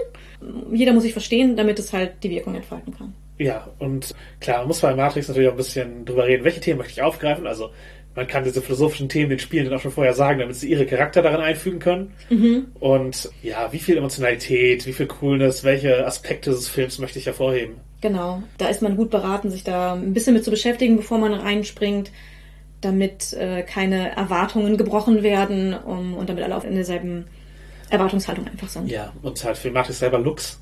Mhm. Überlegt euch Signaturlooks für euren Charakter. Wie mhm. sieht deine Sonnenbrille aus? Wäre halt eine Frage, die auf einem Playbook für ein Matrix-Spiel draufstehen würde bei mir. Auf jeden Fall. Und äh, ja, natürlich coole Namen, die halt auch wie symbolische Bedeutung haben. Das ist auch ein Ding, was in der Matrix stattfindet. Im, Zweifel könnt ihr euch auch mit Deadnaming beschäftigen. So, was bedeutet für euch der, der abgelegte Name und was bedeutet der neue Name für euch? Genau. Also ja, ist der Name selbst gewählt, ist der fremd gewählt? Was, das für, was ist das für eine Art Name? Hm, wie fühlt sich das an? Genau. Das sind, glaube ich, so in kurz unsere Tipps fürs Matrix-Rollenspiel. Ja, was kann uns die Matrix heute noch sagen? Oder kann sie heute noch etwas, hat sie heute etwas zu sagen? Ich, ich glaube ja. Also, Resurrections ist kein Film, der, wenn man Yay Matrix, ich möchte mehr so äh, haben möchte, gut gucken kann. Das ist nicht der Film dafür, aber es ist auf jeden Fall ein interessanter Film zu politischen Entwicklungen, weiterhin zu Trans-Themen ja, halt, es geht auch durchaus darum, dass eben die Sprache der Revolution für die, die Vertreter des Systems vereinnahmt wird. Halt, Red Pill mhm. ist da ein ganz klassisches Ding und da spricht Lana als Schaffende sich halt eben dagegen aus und spricht eben darüber, wie es verwendet wurde. Ich finde es wichtig, dass sie als Schaffende, mhm. dass sie ihrem Werk auch nochmal aufgreift und da anspricht, auch wenn, ich sag mal, die beiden Fortsetzungen ja. bereits auf die, diese negativen Punkte eingegangen sind, bis zu einem gewissen Grad. Mhm äh, ist es gut, dass sie es nochmal tun. Ihr, ihr, Leben ist halt auf eine Art revolutionär, eben als, äh, als offene Transfrau, als dass man sie halt, sie als äh, äh Als Schaffende kann man nicht vereinnahmen für irgendwelche rechte Propaganda. Aber es war gut, nochmal dran zu erinnern nach all den Entwicklungen. Mhm. Man könnte der Matrix natürlich vorwerfen, sie war zu allegorisch und konnte deswegen vereinnahmt werden. Aber es, ich glaube, es trifft nicht zu. Nein, vor allem, dass sie so allegorisch ist, hat sie auch erst zu einem so interessanten Film gemacht. Ja, und, und äh, war es anders möglich auszudrücken? Genau, es, es war halt ein Film über Trans-Themen, der 1999 als Actionfilm gedreht wurde. Da, da, da muss die allegorische Ebene da sein. Mhm. Und ja, natürlich, einige der Erzählungen sind universell. Und Leute, die sich eben in einer Revolution wähnen, können das aufgreifen. Aber das passiert halt immer. Mhm. Also die Nationalsozialisten haben sich Sozialismus halt rausgesucht, einfach um es aufzugreifen, um, um halt diese, den Begriff für sich zu nehmen, ja. ohne die Inhalte zu teilen. Und ähnlich ist es eben mit Red Pill-Leuten und ja, das, das, das passiert, dem muss man entgegenstehen, aber ich glaube nicht, dass man es dem Werk notwendigerweise vorwerfen könnte. Also ich zumindest tue es nicht. Ich auch nicht. Ich verstehe, wie es passieren konnte, dass es vereinnahmt wurde. Ja. Aber ich sehe es nicht als Kritik an dem Film, sondern als Kritik an den Leuten, die diesen Film für sich umgedeutet haben zu etwas, was er definitiv nicht ist. Das spricht natürlich auch wieder über das Schaffen von, Hyperrealitäten und äh, mhm. und dergleichen. Aber für uns hat er standgehalten. Wir hatten noch viel darüber zu reden und äh, wir sind auch in euren Meinungen interessiert, wenn also wenn ihr uns etwas über die Matrix erzählen wollt oder uns sonst wie erreichen, ihr findet uns auf nerdsthehobby.de. Da könnt ihr auch direkt kommentieren. Ihr findet uns außerdem auf FetLife, Twitter, und Facebook, jeweils äh, auch zu Kommentaren bereit.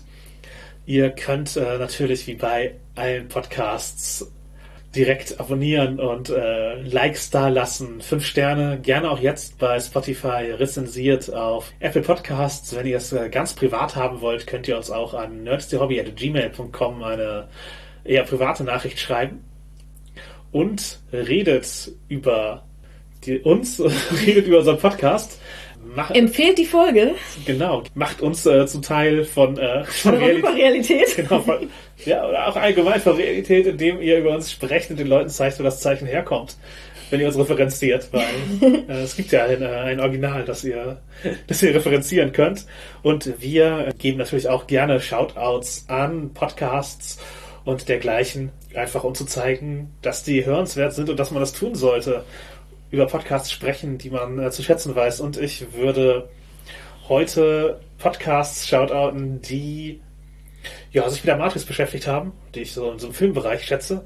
Als erstes würde ich den Bechtelcast nennen. Da gibt es eine Episode zum ersten Matrix-Film. die ist durchaus informativ, mit auch noch einigen äh, Details da drin. Und das ist ein Podcast, an dem unter anderem Jamie Loftus mitarbeitet, die ich als Journalistin allgemein schätze. Die macht halt gerne so kurze Recherche-Podcasts halt die so viele Folgen haben, wie sie halt brauchen, sind fertig. Unter anderem hat sie halt einen über die hochintelligenten Vereinigung Mensa gemacht mhm. und äh, einen über das Buch Lolita und dessen kulturelle Rezeption das ist halt einfach jeweils interessant und für sich und dann abgeschlossen. Der Filmlöwen Podcast äh, ist allgemein ein cooler deutschsprachiger Filmpodcast mit großer Frauenbesetzung und äh, hat auch eine Folge zu Matrix Resurrections, die hörenswert war.